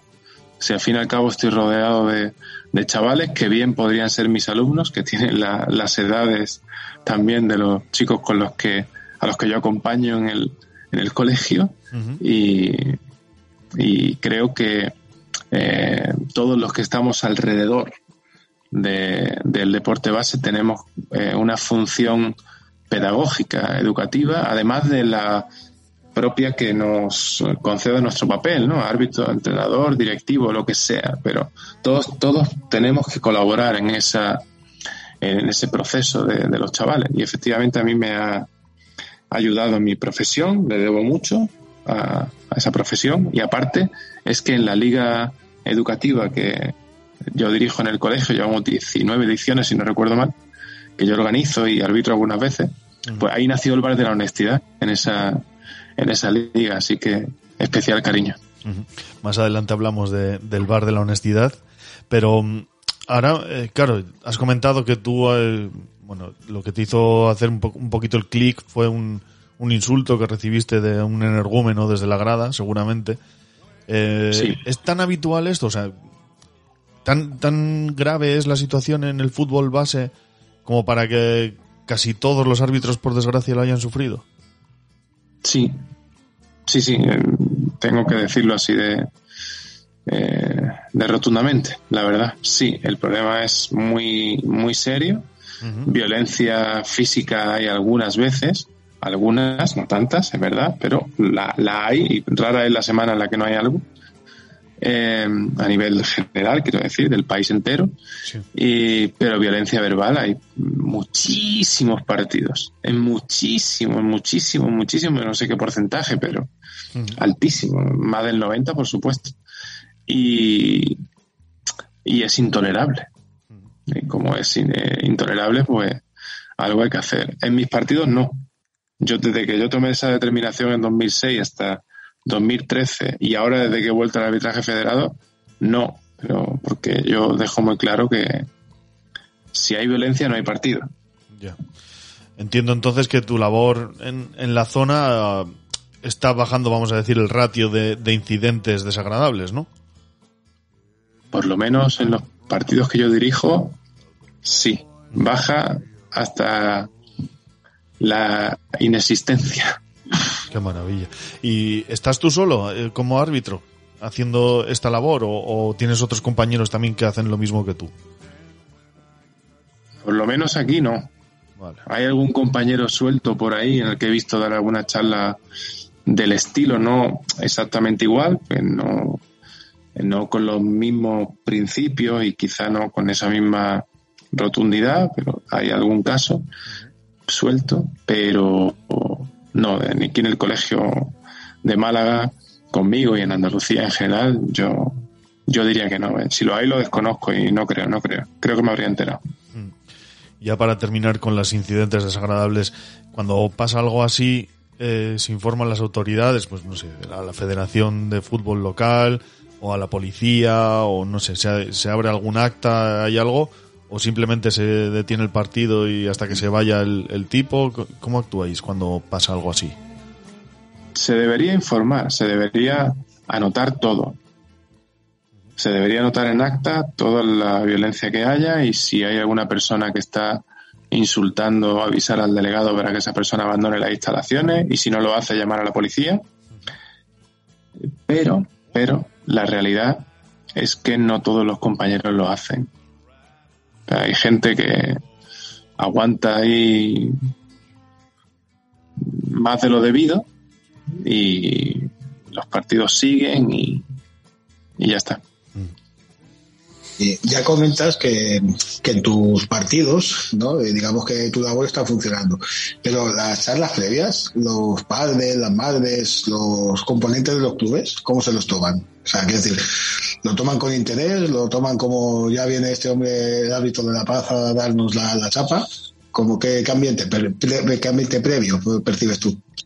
Muy bueno, la verdad. Hombre, puede haber alguna excepción, lógicamente, pero las excepciones no son de poner objeciones, sino quizá de algún caso puntual, alguna persona que a uno que tiene algo menos de, de interés y tal, pero en general la acogida es estupenda, la verdad, estupenda. Y hay muchos padres y, también entrenadores que agradecen que, que yo vaya en esta línea, que insista en valores fundamentales que al fin y al cabo son los que benefician a, a sus hijos y a sus jugadores, es decir, a los chavales a los que ellos quieren, a los que ellos aprecian. Y ya digo que en general yo estoy muy contento con, la acogida y luego con el comportamiento. Y estoy convencido, convencido, absolutamente, de que estas charlas ayudan a que el ambiente sea mejor, a que la gente reflexione, recapacite, a que haya un acercamiento entre las personas, eso genera empatía, ya es mucho más difícil perder el respeto a alguien que te ha mirado a los ojos, que te ha hablado a la cara, alguien con quien tú te has, has tenido ya un cierto contacto, aunque sea eh, breve y justo antes del partido, pero eso hace muchísimo. Yo se lo he hecho ver a, la, a mi federación andaluza y al comité de árbitros, pero... pero... Bueno, por lo que sea no, no están muy dispuestos, ¿no? Por lo que entiendo de tus palabras. No, no, no lo están. Pero vamos, que yo pienso seguir, obviamente. Sí, sí, sí, claro, claro. Hombre, eso está, estaría bueno, ¿no? Que, que consiguieran ellos que yo, yo dejaré de hacer lo que hago cuando mi corazón me lo diga, evidentemente, no. Acabarán no doblegando, ningún- ¿eh? Porque. O sea, ¿Cómo? es que, que acabarán doblegando y acabarán pasando por el aro. Porque es Sí, que es tan sí. evidente que- Yo también lo creo, ¿eh? Yo también lo creo. No sé cuándo sucederá. Yo llevo 15 años en la lucha. ¿Cuándo sucederá? No lo sé. Si yo lo veré, no lo sé. Espero que lo vean mis hijos. Pero va, a suceder. Es más, yo creo que puede suceder incluso pronto. Pero aunque no sucediera pronto, va a suceder. Porque es el único camino posible, es el camino de, de la verdad, de los valores, de lo que tiene, de lo que tiene que ser, en definitiva, y eso se abre paso. Más o menos rápidamente, pero se abre paso. Dale, perca. En alguna de estas charlas que comentas, alguien se niega o, a- bueno, alguien niega tu discurso o ha puesto pegas a él. ¿Y cómo actúas en ese caso? No, todavía no se me ha dado. Todavía no he tenido el caso de un entrenador o un, o un delegado de algún equipo o, o la afición de algún equipo que no que no haya querido, que haya puesto impedimentos para que se para que se realice, ¿no? No me ha pasado. Si me pasara, eh, bueno, yo pediría a esa persona o a esas personas que no que no participaran, pero que fueran tan amables de dejar que, que los demás pudiéramos tener un par de minutos para asentar lo que consideramos que es lo más, lo más importante. Y en ese momento no tengo tiempo porque es justo antes de empezar, pero al final del partido no tendría ningún inconveniente en escuchar sus, sus argumentos y yo le daría los míos y, y a ver, Pocos argumentos tendrían, yo creo. Em, tus compañeros árbitros ya me has dicho que no, no se ha unido ninguno a ti, ¿no? O, o casi ninguno. Pero, mm, ¿te han comentado alguno tu- algo sobre tu forma de entender eh, el arbitraje y te apoyan en, en tu lucha? Eh, he tenido, la mayoría de los compañeros no me dicen nada, ni bueno ni malo. Alguno que otro me muestra con el que me cruzo en algún vestuario o, charlamos o lo que sea. Eh, Oye Ángel, qué bien, tal, pero luego tampoco se animan a llevarlo a la práctica. Y, curiosamente, con los que encuentro, o lo que he encontrado más eh, reticencia es con algunos compañeros, algunos, ¿eh? no todos, por supuesto, pero con algunos compañeros veteranos, incluso más veteranos que yo. Me dicen, ah, ese no es el papel del árbitro, no, no estamos ahí para educar a nadie, hay que, hay que dedicarse a arbitrar. Digo, un momento, que yo también arbitro, ¿eh? yo no voy allí, hablo y luego me voy. ¿Vale? Que digo eso porque creo que es lo más conveniente, lo más sano, porque ayuda, porque tenemos también un papel eh, educativo, eso pienso yo. ¿eh? Como decía antes, con todos los que estamos alrededor de, de los niños que hacen deporte, pero que luego yo me dedico a arbitrar, lo tomo muy en serio, me, me gusta, eh, intento hacerlo lo mejor que puedo. Que lo cortés no quita lo valiente. Pero me ha resultado muy curioso. Gente que ha vivido tantísima violencia. Estamos hablando de compañeros que, eh, si yo empecé en el 94, pues estoy hablando de compañeros que pudieron empezar en el 90, por decir algo, ¿no? Y que ya no, ya no arbitran. Y, y gente que ha vivido violencia muy dura, como yo, en los campos, que, que en mi primera etapa yo llegué a, a árbitro de preferente y juez de línea en tercera división, y eso era el infierno. O sea, hay partidos dificilísimos, con unos niveles de violencia, de, de amenaza, de unos, unos ambientes inhumanos. Oye, esa gente que ha vivido algo así tantos años, la verdad que me, me cuesta que, que no les parezca bien esto, pero, pero bueno, volvemos a lo mismo, que a ver, que eso no va a hacer que, que yo abandone porque mi conciencia me dice que este es el camino y hay una frase de Gandhi que es más o menos como no, no existen las mayorías cuando tu amigo interior te dice haz esto. Y el amigo interior habla muy clarito. Entiendo que será algo como siempre ha sido así, ¿no? Es lo natural y será algún tipo de mm, no sé, de normalización de algo que no debería de ser normal. Sí, se normaliza y en el caso nuestro pues dicen que no, que no somos nosotros los que tenemos que hacer eso. Y bueno, pero es que alguien tiene que hacerlo. Mm. Es evidente que llevamos no sé cuántos años y no lo hace nadie. Pues bueno, pues yo, otra cita que me gusta, con mis alumnos comparto muchas. Y si no yo, ¿quién? Y si no ahora, ¿cuándo? No voy a esperar a que otro de pasos que yo puedo dar por, por mí mismo, ¿no? Entonces, no pienso aceptar esa normalización porque no me parece normal. Además, no me gusta cuando alguien dice, es que en el fútbol esto es normal. No, perdone. Esto es habitual. Normal no es. Ya. Es que. Claro, ¿por, por qué no comportarte en el fútbol como en el cine, no? O como. Claro. En un restaurante o como, no sé. Sí, o en el tenis. Eso es. Sí, sí, por, por ejemplo. Sí, sí, sí. Claro. Sí. Es que la, el- la misma persona que se porta como eh, una energúmena eh, en un campo de fútbol, dos horas después puede ir a ver un partido de tenis y, y no, no la reconocerías. Y esto no, no es normal. Pero claro, el tenis se ha encargado, todo el entorno, toda la gente que forma parte de ese deporte, se ha encargado de cuidarlo bien. Y a los violentos apartarlos. Y automáticamente la primera muestra de violencia, el, eh, esa persona tiene un montón de ojos depositados en ella y es expulsada. Es como aquí, aquí usted no puede estar. Y lógicamente no puede estar usted comportándose así. En fútbol todo el mundo es bienvenido. Da igual lo salvaje que sea. Es que es. Y esto no puede ser, claro. Ángel, todos tenemos en la cabeza jugadas así bastante conocidas, ¿no? Como la mano de Dios, la asistencia de Enrique con la mano para clasificar a Francia para el Mundial.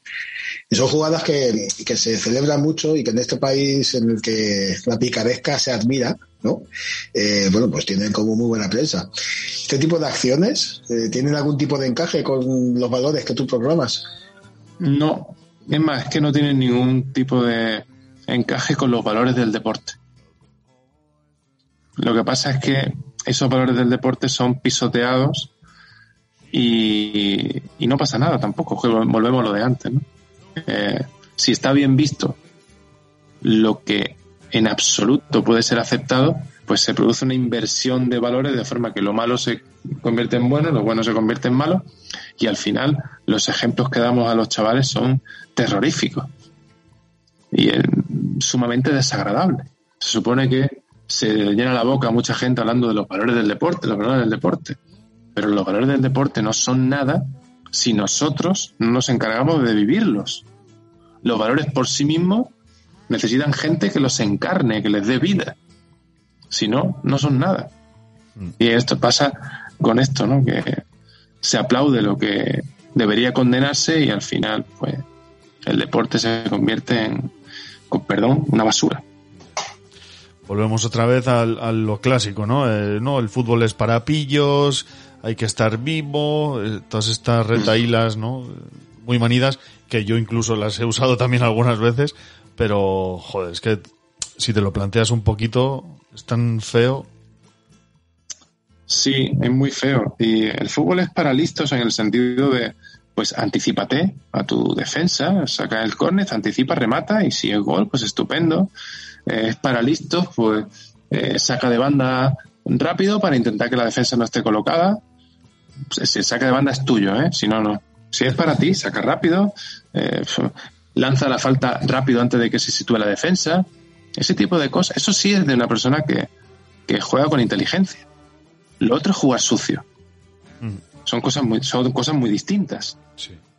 Y es importante que los chicos crezcan sabiendo que son muy distintas. Lo que no puede ser es que le llenemos la cabeza de, de barbaridades, ¿no? Diciéndoles que es bueno lo que es malo. que entonces, claro, no es educativo en absoluto, ni, ni es formativo, ni, ni ayuda en nada, ni a la persona, ni a la sociedad, ni al espíritu del deporte. Y nos cargamos una herramienta que es en sí misma preciosa, que se vuelve fea por el uso que hacemos nosotros. Me imagino que en, tus arbitrajes habrás coincidido con todo tipo de clubes y entre ellos habrá ciertos clubes o, colegios o lo que sea, ¿no? Que mm, promulgan el ganar siempre y bajo cualquier eh, precepto, ¿no?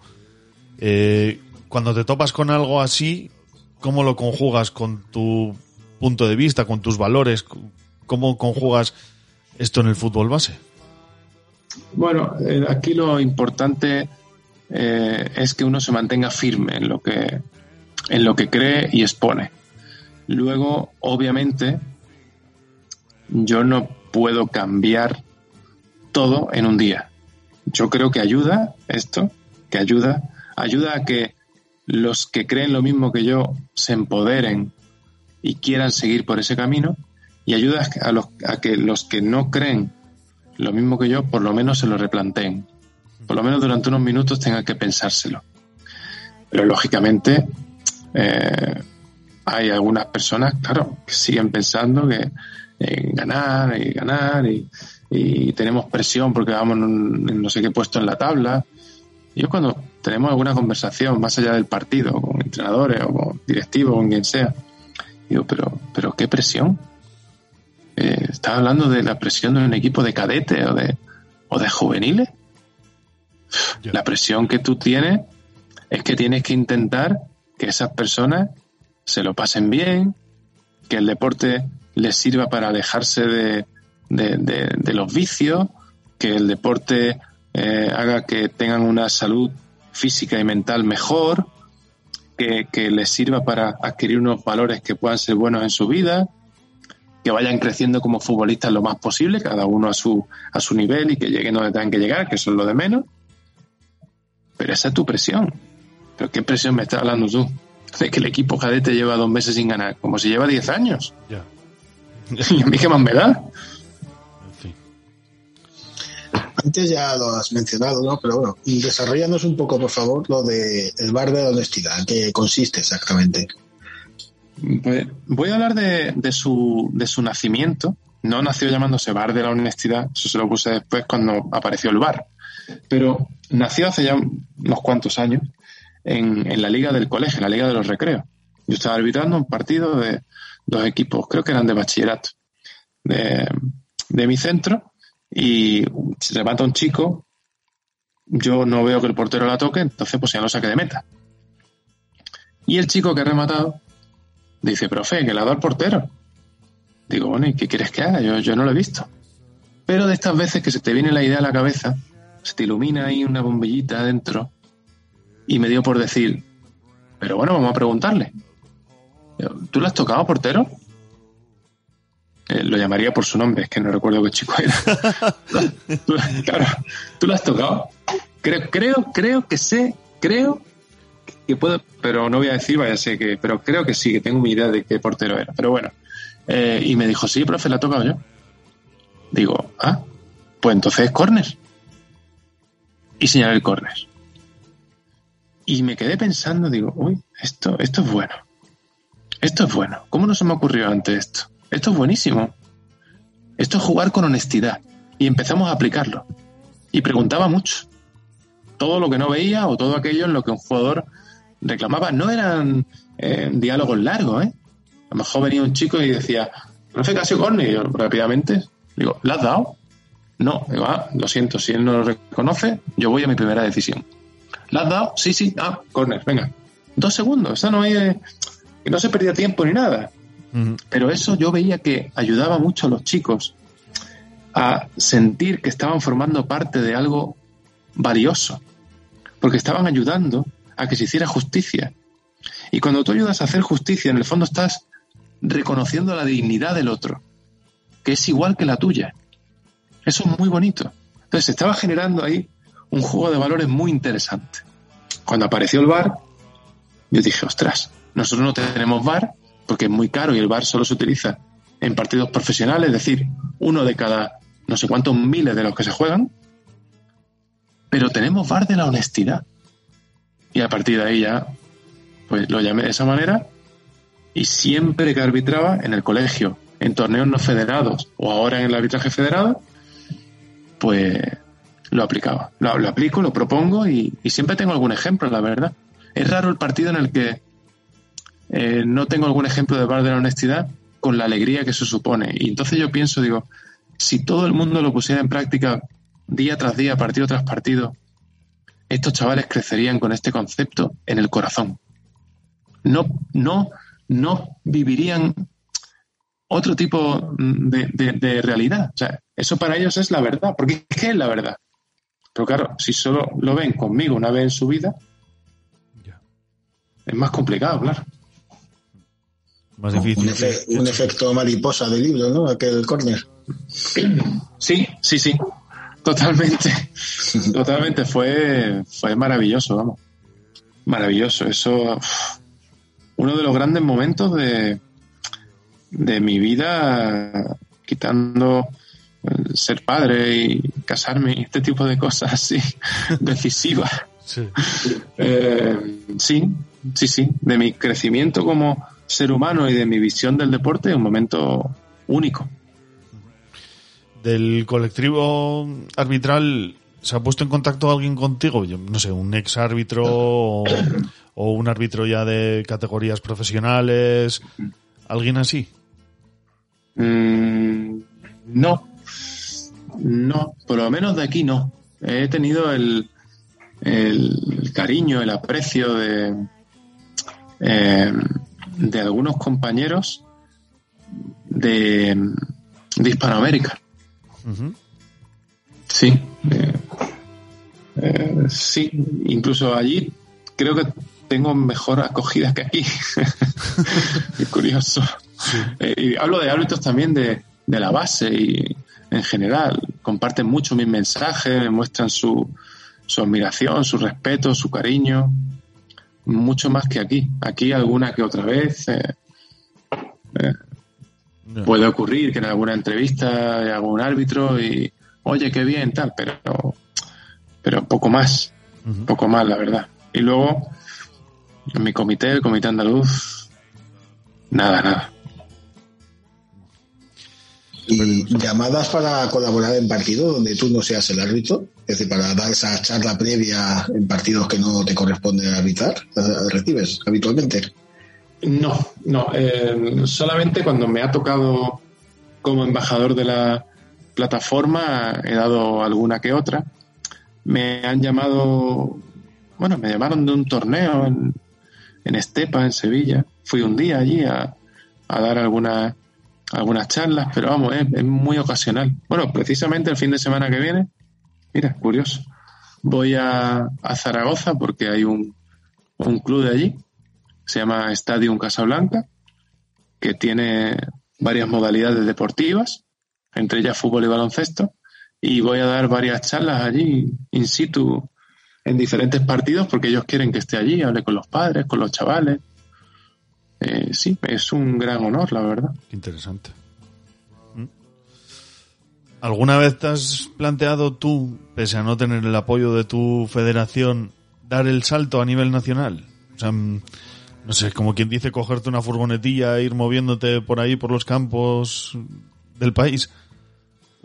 no, no, no lo he pensado, ¿no? Aparte que, eh, bueno, sería un poco caro. Sí. Y además, eh, bueno, yo soy padre de dos hijos y yeah. tampoco. Pero vaya que donde me han llamado para que dé alguna charla online, o, ha habido un par de equipos que, que me han dicho que les gustaría que fuera a arbitrar algún torneo ahí a, a su localidad, si no son precisamente lugares cercanos a, Málaga, que es donde vivo yo, en Almádena. Y, bueno, puede ser que, que vaya. Hace poco me, me, invitó el gobierno de Canarias a una jornada de responsabilidad social deportiva y ahí estuve también dando mi mensaje y aportando ideas. Y bueno, en algunos sitios que cuentan conmigo, pues yo, yo aporto mi granito de arena, donde sea, la verdad. Sí nos consta que ha habido personalidades, o sea, fuera del mundo del arbitraje, ¿no? como Víctor Sánchez del Amo, Alex Correcha, Pau Gasol, que se han puesto en contacto contigo para felicitarte y han dado difusión a tu trabajo. Eh, ¿Ha habido alguno más? ¿Y, y qué sientes cuando deportistas de este nivel se fijan en lo que haces y en lo que tú transmites? Es un gran honor, un gran honor, la verdad. Recientemente también, y, seguro que me dejo alguno atrás, ¿eh? y no, no quiero, pero ha sido creo que de los últimos que habré recibido de Jennifer Pareja, que es una waterpolista extraordinaria, que fue mejor jugadora en el año 2013 del mundo. Y yo la admiro mucho de haberla visto tantas veces y que escribiera sobre mí me pareció pues un gran honor, ¿no? Y en el caso de los demás que habéis nombrado, de Víctor, de, de Alex Correcha, personas que yo he visto eh, jugar muchas veces y grandes estrellas en sus deportes, pero ya digamos que lo de Pau Gasol fue como, uff, porque yo le tengo una especial admiración a él, no tanto por, por lo que ha hecho en el mundo del, del baloncesto a nivel nacional e internacional, que también, obviamente, sino porque me parece un, un tipo que cada vez que habla, cada vez que se manifiesta, cada vez que, que interviene es para, para decir algo bonito, para poner paz, para transmitir un valor, para felicitar, para animar, para, para apoyar lo que merece ser apoyado. Yo lo tengo como un referente, entonces que él eh, escribiera sobre mí como diciendo esto es deporte y una de mis charlas, pues eso me llega mucho al corazón. Yo también tengo mi corazoncillo y, me, me pareció entrañable y bueno, yo se lo agradezco muchísimo. Dentro del, de un partido, mientras tú arbitrabas, ¿cuál es el peor comportamiento que, que has llegado a ver? ¿Cuál es la situación más extrema que, que has sufrido? Eh, yo he sufrido algún caso de violencia física, pero no es lo que yo tengo más eh, grabado en mi corazón como negativo. O sea, que evidentemente aquello me parece fatal y, y me llevé un puñetazo que me podría haber provocado, bueno, Una avería, vamos lesiones a ver. muy importantes, lesiones muy importantes. No me pasó nada, pero igual que no me pasó nada, me podía haber matado. Así, sin más. Pero no, no lo tengo yo eso, sí, lo recuerdo y, y es doloroso, y es triste, todo lo que sea, es reprochable. Pero hubo una vez que íbamos a arbitrar un partido, hace muchos años, muchos. Y en el viaje mm, fuimos testigos y prácticamente sufrimos nosotros, lo esquivamos por milímetros de un accidente gravísimo en la carretera, gravísimo, con heridos muy importantes, con seguramente fallecidos también. Y mis compañeros, mis jueces de línea, yo me quedé bloqueado. O sea, salí del coche, pero estaba como, no sé, en estado de, shock completo, ¿no? pero mis compañeros asistentes con un arrojo tremendo salieron del, del vehículo eh, por sus trabajos y por sus actividades eh, extralaborales pues tenían más conocimiento de, de, asistencia en ese tipo de situaciones que yo. Y salieron ahí a acercarse a los heridos entre los amasijos de hierros que había en los coches gritaba una persona. Era una imagen dantesca. Dantesca. Y seguimos después de eso cuando prestamos la ayuda que pudimos. Y sobre todo ya digo mis dos compañeros yo pues hablaba con otras personas que había allí hice lo que creía que podía hacer mejor que era no estorbar y, y pasar la situación lo mejor posible ¿no? y estar allí cerca pues si había que llamar o si había que hacer lo que fuera y seguimos después de eso hacia la localidad donde se juega el partido llegamos allí podéis imaginar cómo estábamos a nivel anímico sí eh, muy duro. Llegamos, como estábamos mal y se veía que estábamos mal, dijimos lo que había pasado, lo que habíamos vivido, pero que íbamos a intentar arbitrar el partido para que no se tuviera que aplazar, íbamos a, a, a ponernos y a sacar lo mejor de nosotros. Fue un partido con bastante tensión y el equipo local perdió 0 a 2. Ya iba perdiendo 0 a 2 cuando quedaban 8 o 10 minutos. Y se produjo lo que voy a decir ahora. Eh, una persona del público dijo, os teníais que haber matado vosotros en la carretera. Esto cada vez que lo cuento, y me gusta contarlo para que la gente vea, los que no están muy familiarizados con el fútbol, me emociono, ¿eh? Me emociono.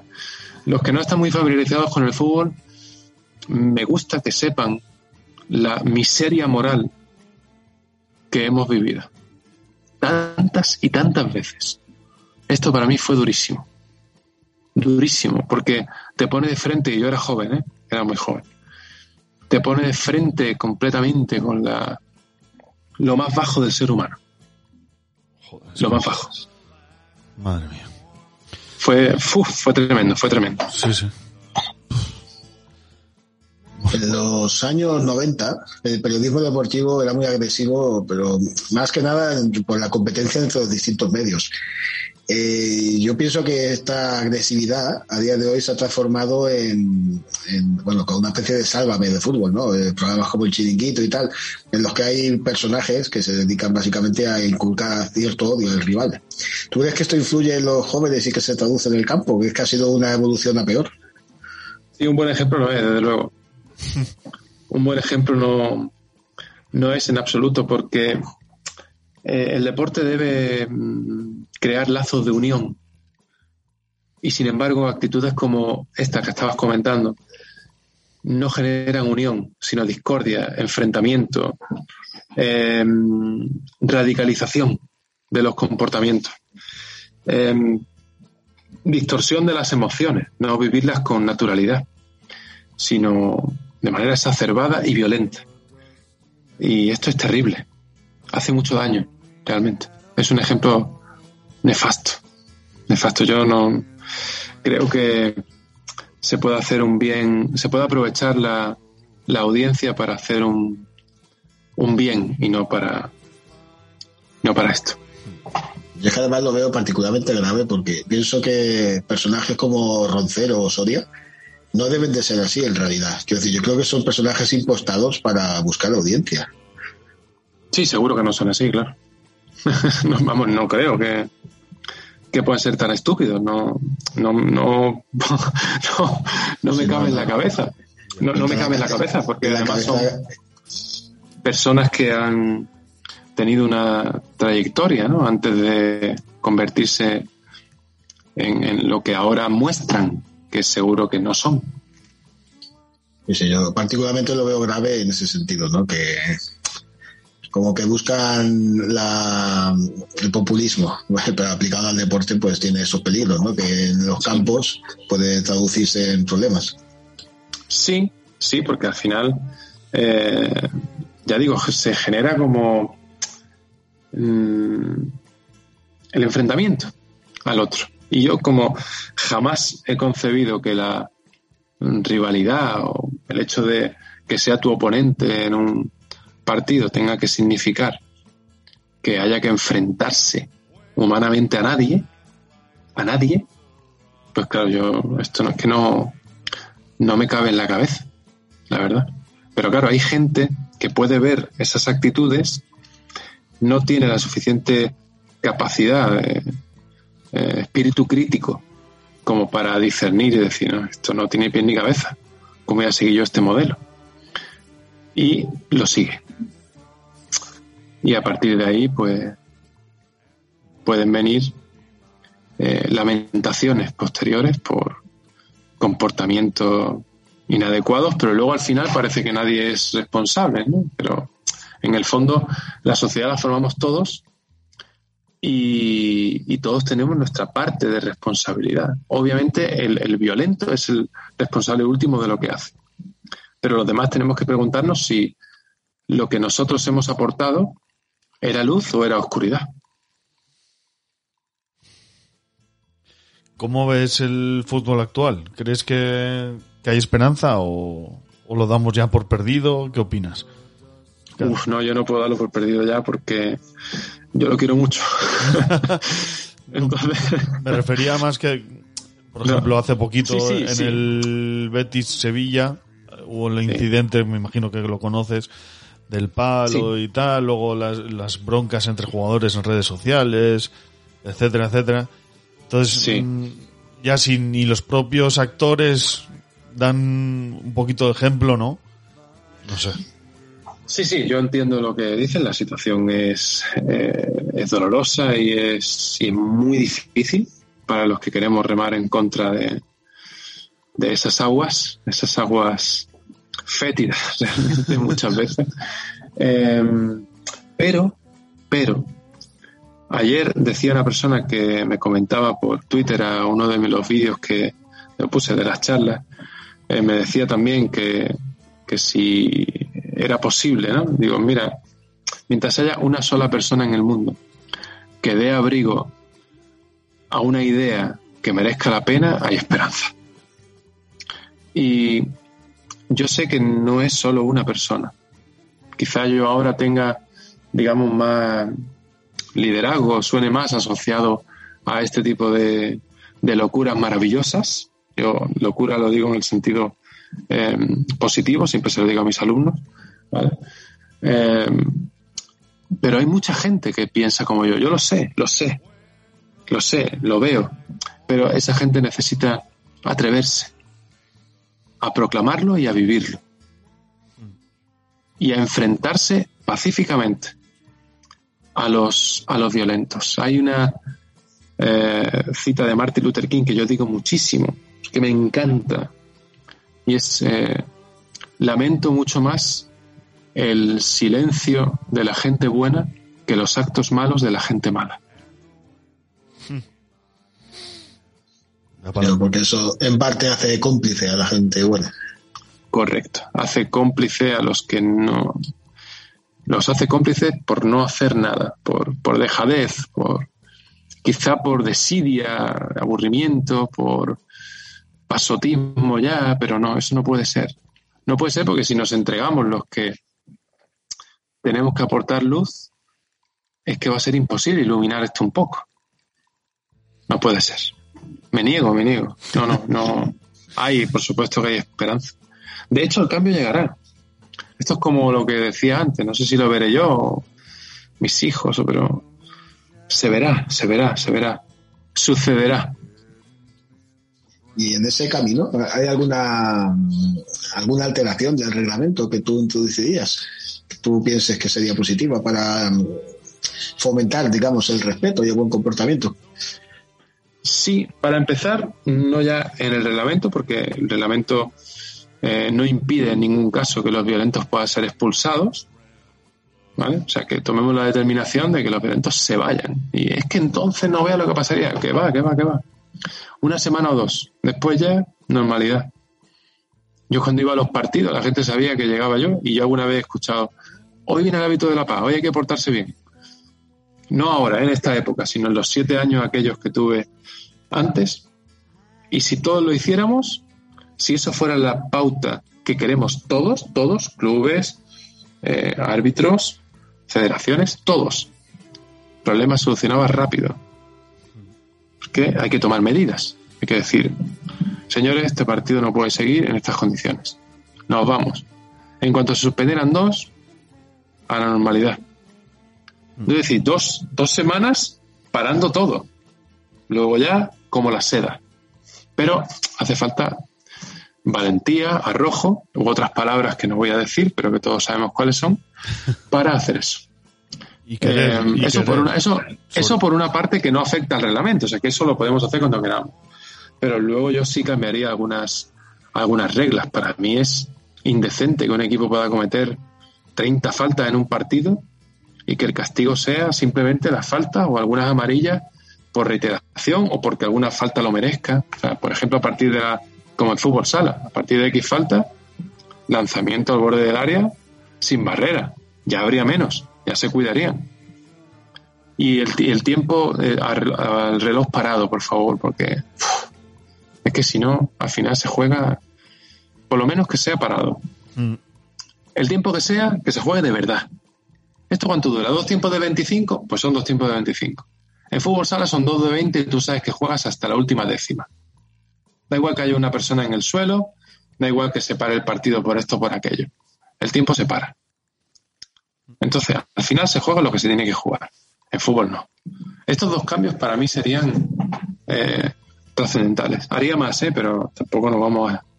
podría estar hablando mucho tiempo y con estos dos es suficiente. Tú eres la antítesis de Bordalás.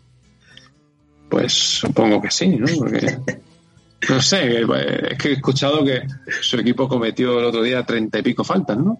Atlético de Madrid. No lo sé, pero puede ser perfectamente, sí, sí. Tiene un historial en ese sentido importante. Pues hombre, yo creo, creo, ¿eh?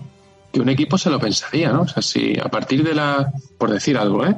Décima falta en un partido, eh, fueran sin barrera en la media luna del área, uff, yo creo que ya tendríamos más cuidado, ¿no? Es que hay muchas faltas que se hacen por hacer, o sea, con intención clara de parar, ¿no? Porque en una disputa tú al final, sin querer, como quien dice, pum, hace la falta, no. Es que la hago queriendo parar el juego y se ve claramente que es para eso. Eso tiene que tener un castigo, no simplemente, ¡pum!, falta. Es que falta no beneficia, beneficia al infractor. Ha parado el ataque, ahora saca el otro con mucha menos ventaja. De la otra manera, das ventaja al que lo merece, que es al que juega limpio. Em, por curiosidad, mira, esto no lo tenía anotado Ángel, pero me ha venido así a la cabeza ahora, de golpe la inspiración.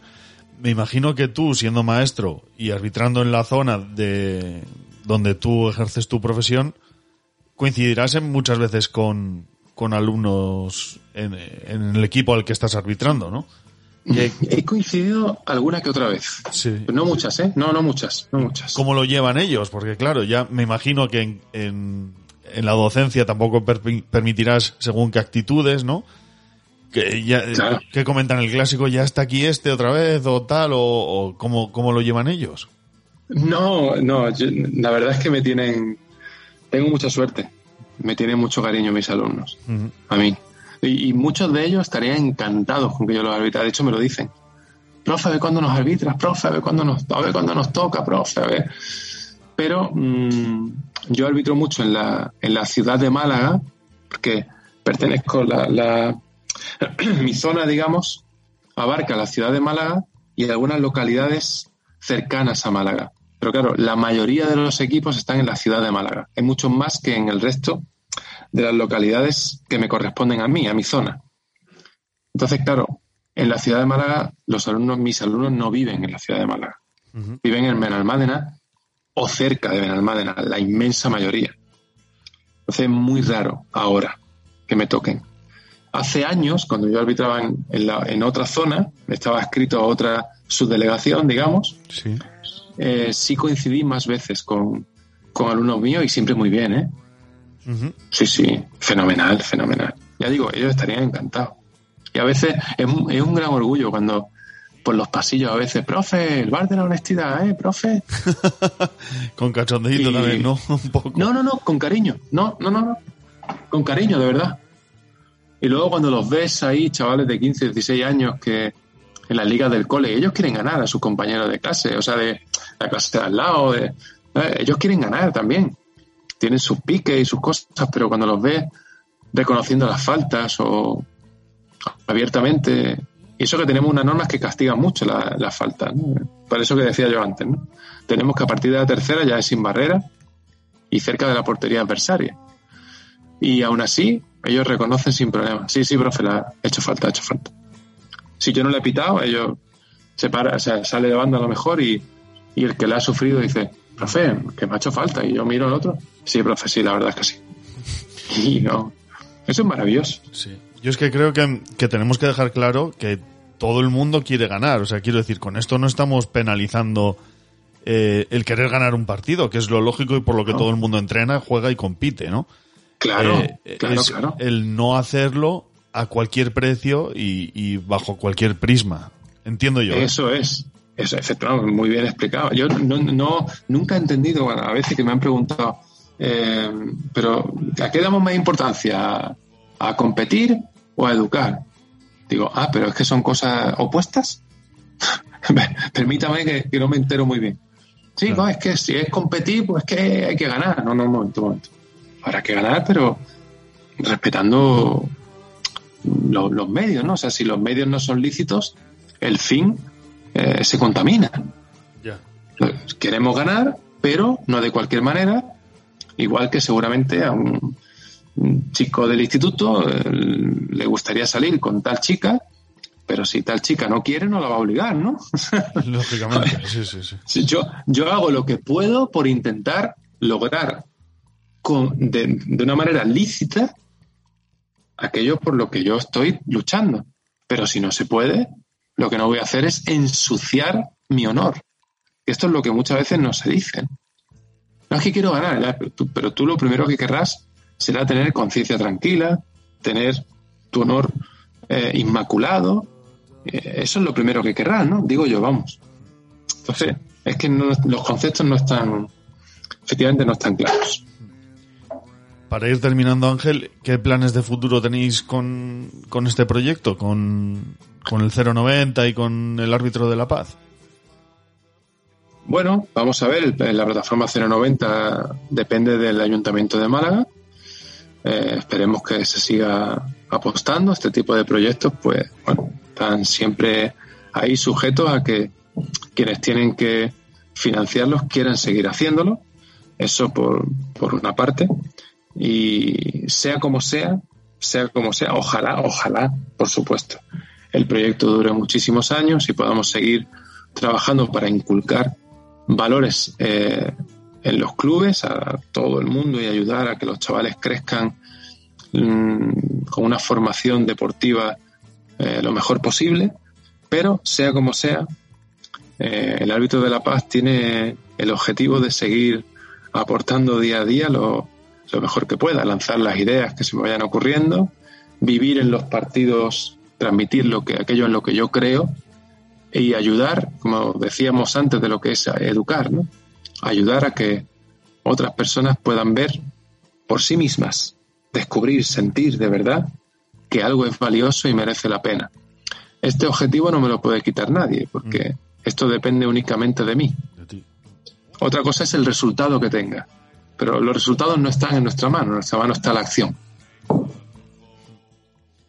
Yo, si, si me permites una idea que te voy a dejar aquí. eh, sí, por favor. Creo que, que mm, sería súper chulo tener como delegaciones, ¿no? Eh, yo qué sé, pues un árbitro aquí en el País Vasco, otro en Cataluña, otro tal, mínimo uno, ojalá fuesen 200, ¿no? Pero Sí. para ir, eh, pues ahora mira, como pasa con el COVID, ¿no? Ir propagándolo, un poquito el virus de- del, del árbitro por la paz por todo el territorio nacional. Y, y creo, vamos, espero que, que haya árbitros dispuestos a echarte un capote ahí, ¿eh? Eh, eh, claro, es que me, me tiras de la lengua, me tiras de la lengua. Y yo, y yo soy un toro muy fácil, me ponen el capote y invisto, Sí, ¿no? pero, la, pero la primera. ¿eh? Eh, cuando ha habido algún compañero que se ha puesto en contacto conmigo de cualquier zona de España, yo le he lanzado esto. Pero falta decisión. Incluso compañeros que me, me buscan, ellos a mí contactan. Luego no se animan. Yo les digo, oye, fantástico, gracias por contactar conmigo, de verdad. Digo, mira, anímate a hacer algo parecido, a tu manera. Si no te gustan las palabras que yo utilizo, las expresiones que yo utilizo, haz las tuyas. Eh, tú, a tu manera, grábate y que aparezca más gente que no sea yo, que no sea solo yo. Y eso también se lo digo a entrenadores, a, clubes. Oye, mostrad vosotros, lanzad vosotros el mensaje. Si no se anima el árbitro del partido, hacedlo vosotros. Vosotros podéis reunir a la gente y hablar.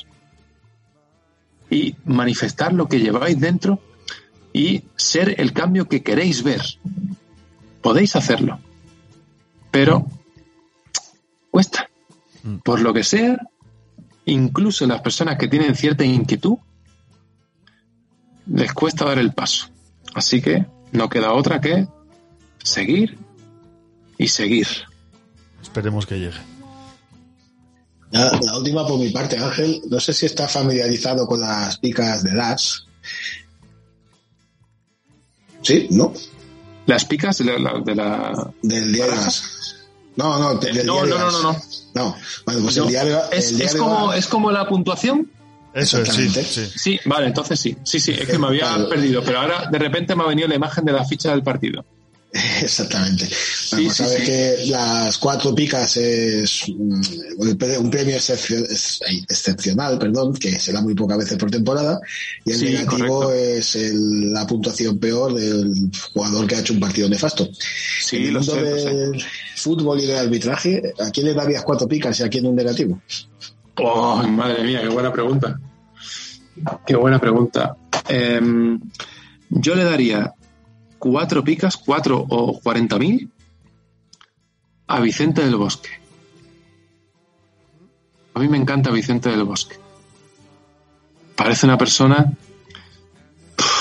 magnífica, un ejemplo de caballero en la victoria, en la derrota, siempre un generador de paz jamás una declaración que pueda invitar a la violencia, al enfrentamiento, al desasosiego, siempre mesura. Bueno, bueno, bueno. Cuatro y todas las que sean para Vicente del Bosque y para Juan Carlos Valerón también. Muchas. Ojo, me has tocado, aquí ya me has tocado la patata, ¿eh? Me has tocado por- soy deportivista y o sea, es el futbolista que venero, Ángel. Juan Carlos Valerón, para mí, yo, yo, si pudiera, si dijera, oye, ¿a qué futbolista te gustaría conocer? Yo no voy a decir que no me gustaría conocer a Ronaldo, a Messi, a Pelé, pero Valerón. Pues te diré que lo que ves por televisión es lo que te encuentras. Sí, me han hablado muy bien de él. La verdad. Totalmente. Personas que lo han tratado, la verdad, me han hablado, pero yo no he tenido la suerte de conocerlo. Pues un tipo para, o sea, para conversar con él y charlar y bueno, increíble, de verdad. Sí, eh, disculpa que te haya cortado, ¿eh? Porque es que ha sido oír el No, nombre. no, y, y ha sido, y ha sido un corte estupendo porque es para lo que yo digo muchas veces que la gente que merece ser alabada tiene que ser alabada. Es bueno reconocer los que son modelos a seguir. Juan Carlos Valerón y Vicente del Bosque lo son. Carles Puyol también. De hecho, te daré un dato, no sé si lo sabías, que estuvo cuatro temporadas y pico sin recibir una sola amonestación, ¿eh? En Sí, no lo sabía así con es el dato como tal, Sí. pero sé que era un, un defensa portentoso y siendo defensor casi nunca veía una tarjeta. Cuatro temporadas y pico. Era, era un medio, era un medio así más organizador y tal, pero eso, cuatro temporadas y pico. Y, y la recibió por una falta que no hizo él. Así que Sí, un tipo maravilloso también. Y nos estaremos dejando gente atrás que vale mucho la pena, ¿eh? O sea que no es que ya no haya más, seguro que hay, por supuesto que hay muchas más personas que merecen la pena. Y en el caso de lo negativo no voy a decir ningún nombre, pero, pero sí en general, muchos negativos para aquellos que fingen, que tratan de engañar, que apenas lo rozan y se tiran al suelo como si estuvieran eh, muriéndose, eh, que quieren engañar al árbitro para ganar de cualquier forma y, y que el rival sea perjudicado aunque no le corresponda. Eso para mí es odioso. Muchos negativos para esos jugadores. Bueno, ya para cerrar la entrevista, Ángel, eh, déjanos tus redes sociales, donde podemos seguirte, ver tu trabajo, colaborar con el proyecto, etcétera, etcétera. Pues muchas gracias. En mi caso, en Twitter y en Instagram, arroba árbitro de la paz. Y en Facebook también estoy por, por mi nombre, Ángel Andrés Jiménez Bonillo, y también pone por ahí, entre paréntesis, árbitro de la paz.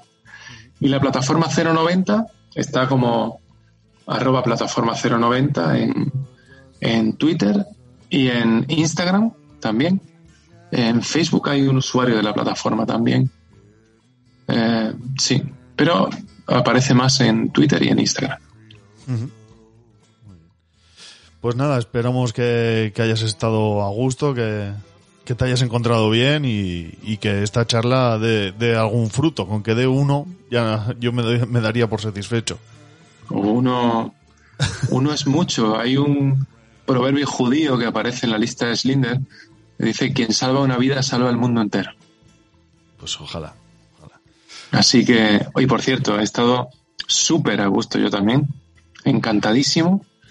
Eh, he pasado un rato genial eh, las preguntas magníficas, el respeto eh, insuperable y bueno, pues solo puedo dar las gracias. Gracias a ti por, por pasar por cuatro picas, Ángel.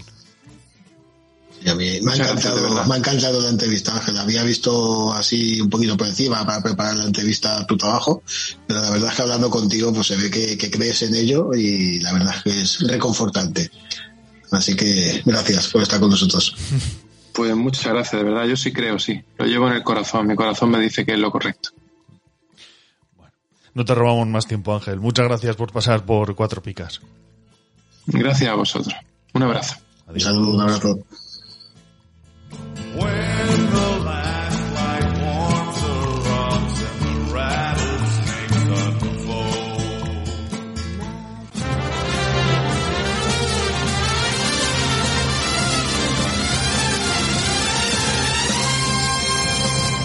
¿Harto de pagar el IVA, el IBI y el IRPF? Va a subir el IVA de los chuches también.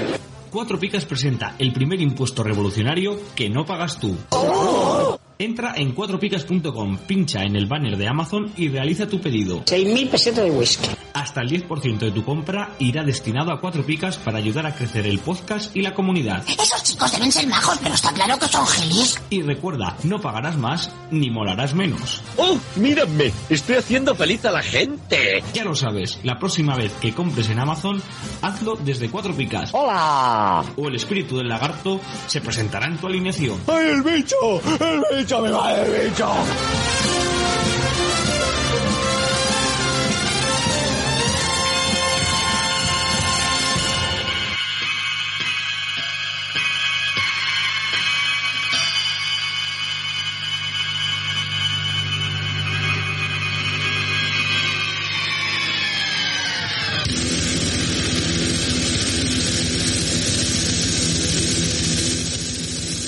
Bueno, Perca, pues eh, hasta aquí el programa de hoy.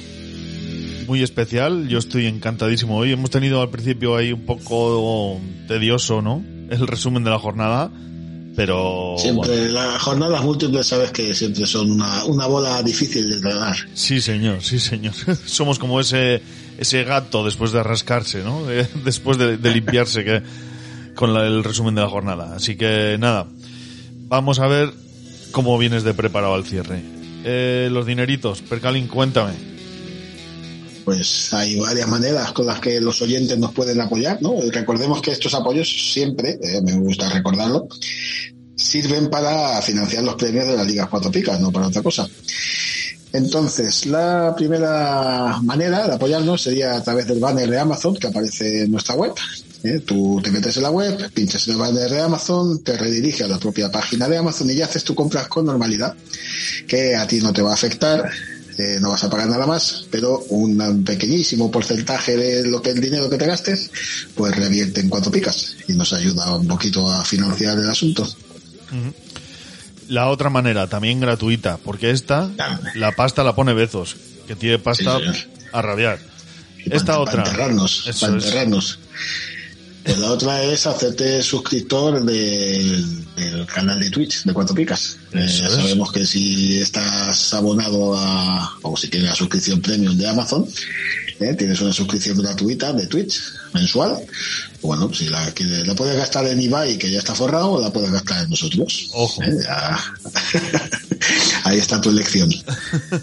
Y la última es, eh, si tan solo os apetece apoyar al podcast porque no participáis en las ligas o lo que sea, bueno, pues eh, en iVoox, junto a nuestro logo, el nombre y el, el título de- del programa de la semana, veréis un botoncito azul que pone apoyar. Bueno, pues ahí desde 1,49€, que es lo que te cobran por un café malo, de esos que dices, no sé si es un café o es una pócima esto, eh, por ese mismo precio nos, nos apoyáis todo el mes y, hombre, pues Joder, eso a ver si nos da a final de año esta que es la décima temporada para juntarnos y hacer algo bonito y especial.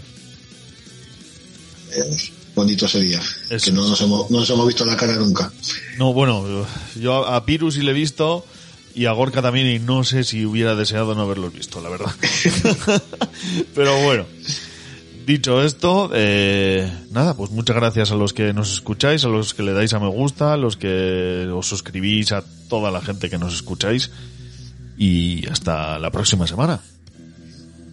Tanto de dos semanas. Eso es, dentro de dos semanas. Pues sale. Salaos. Adiós. Adiós, adiós. Adiós. Sun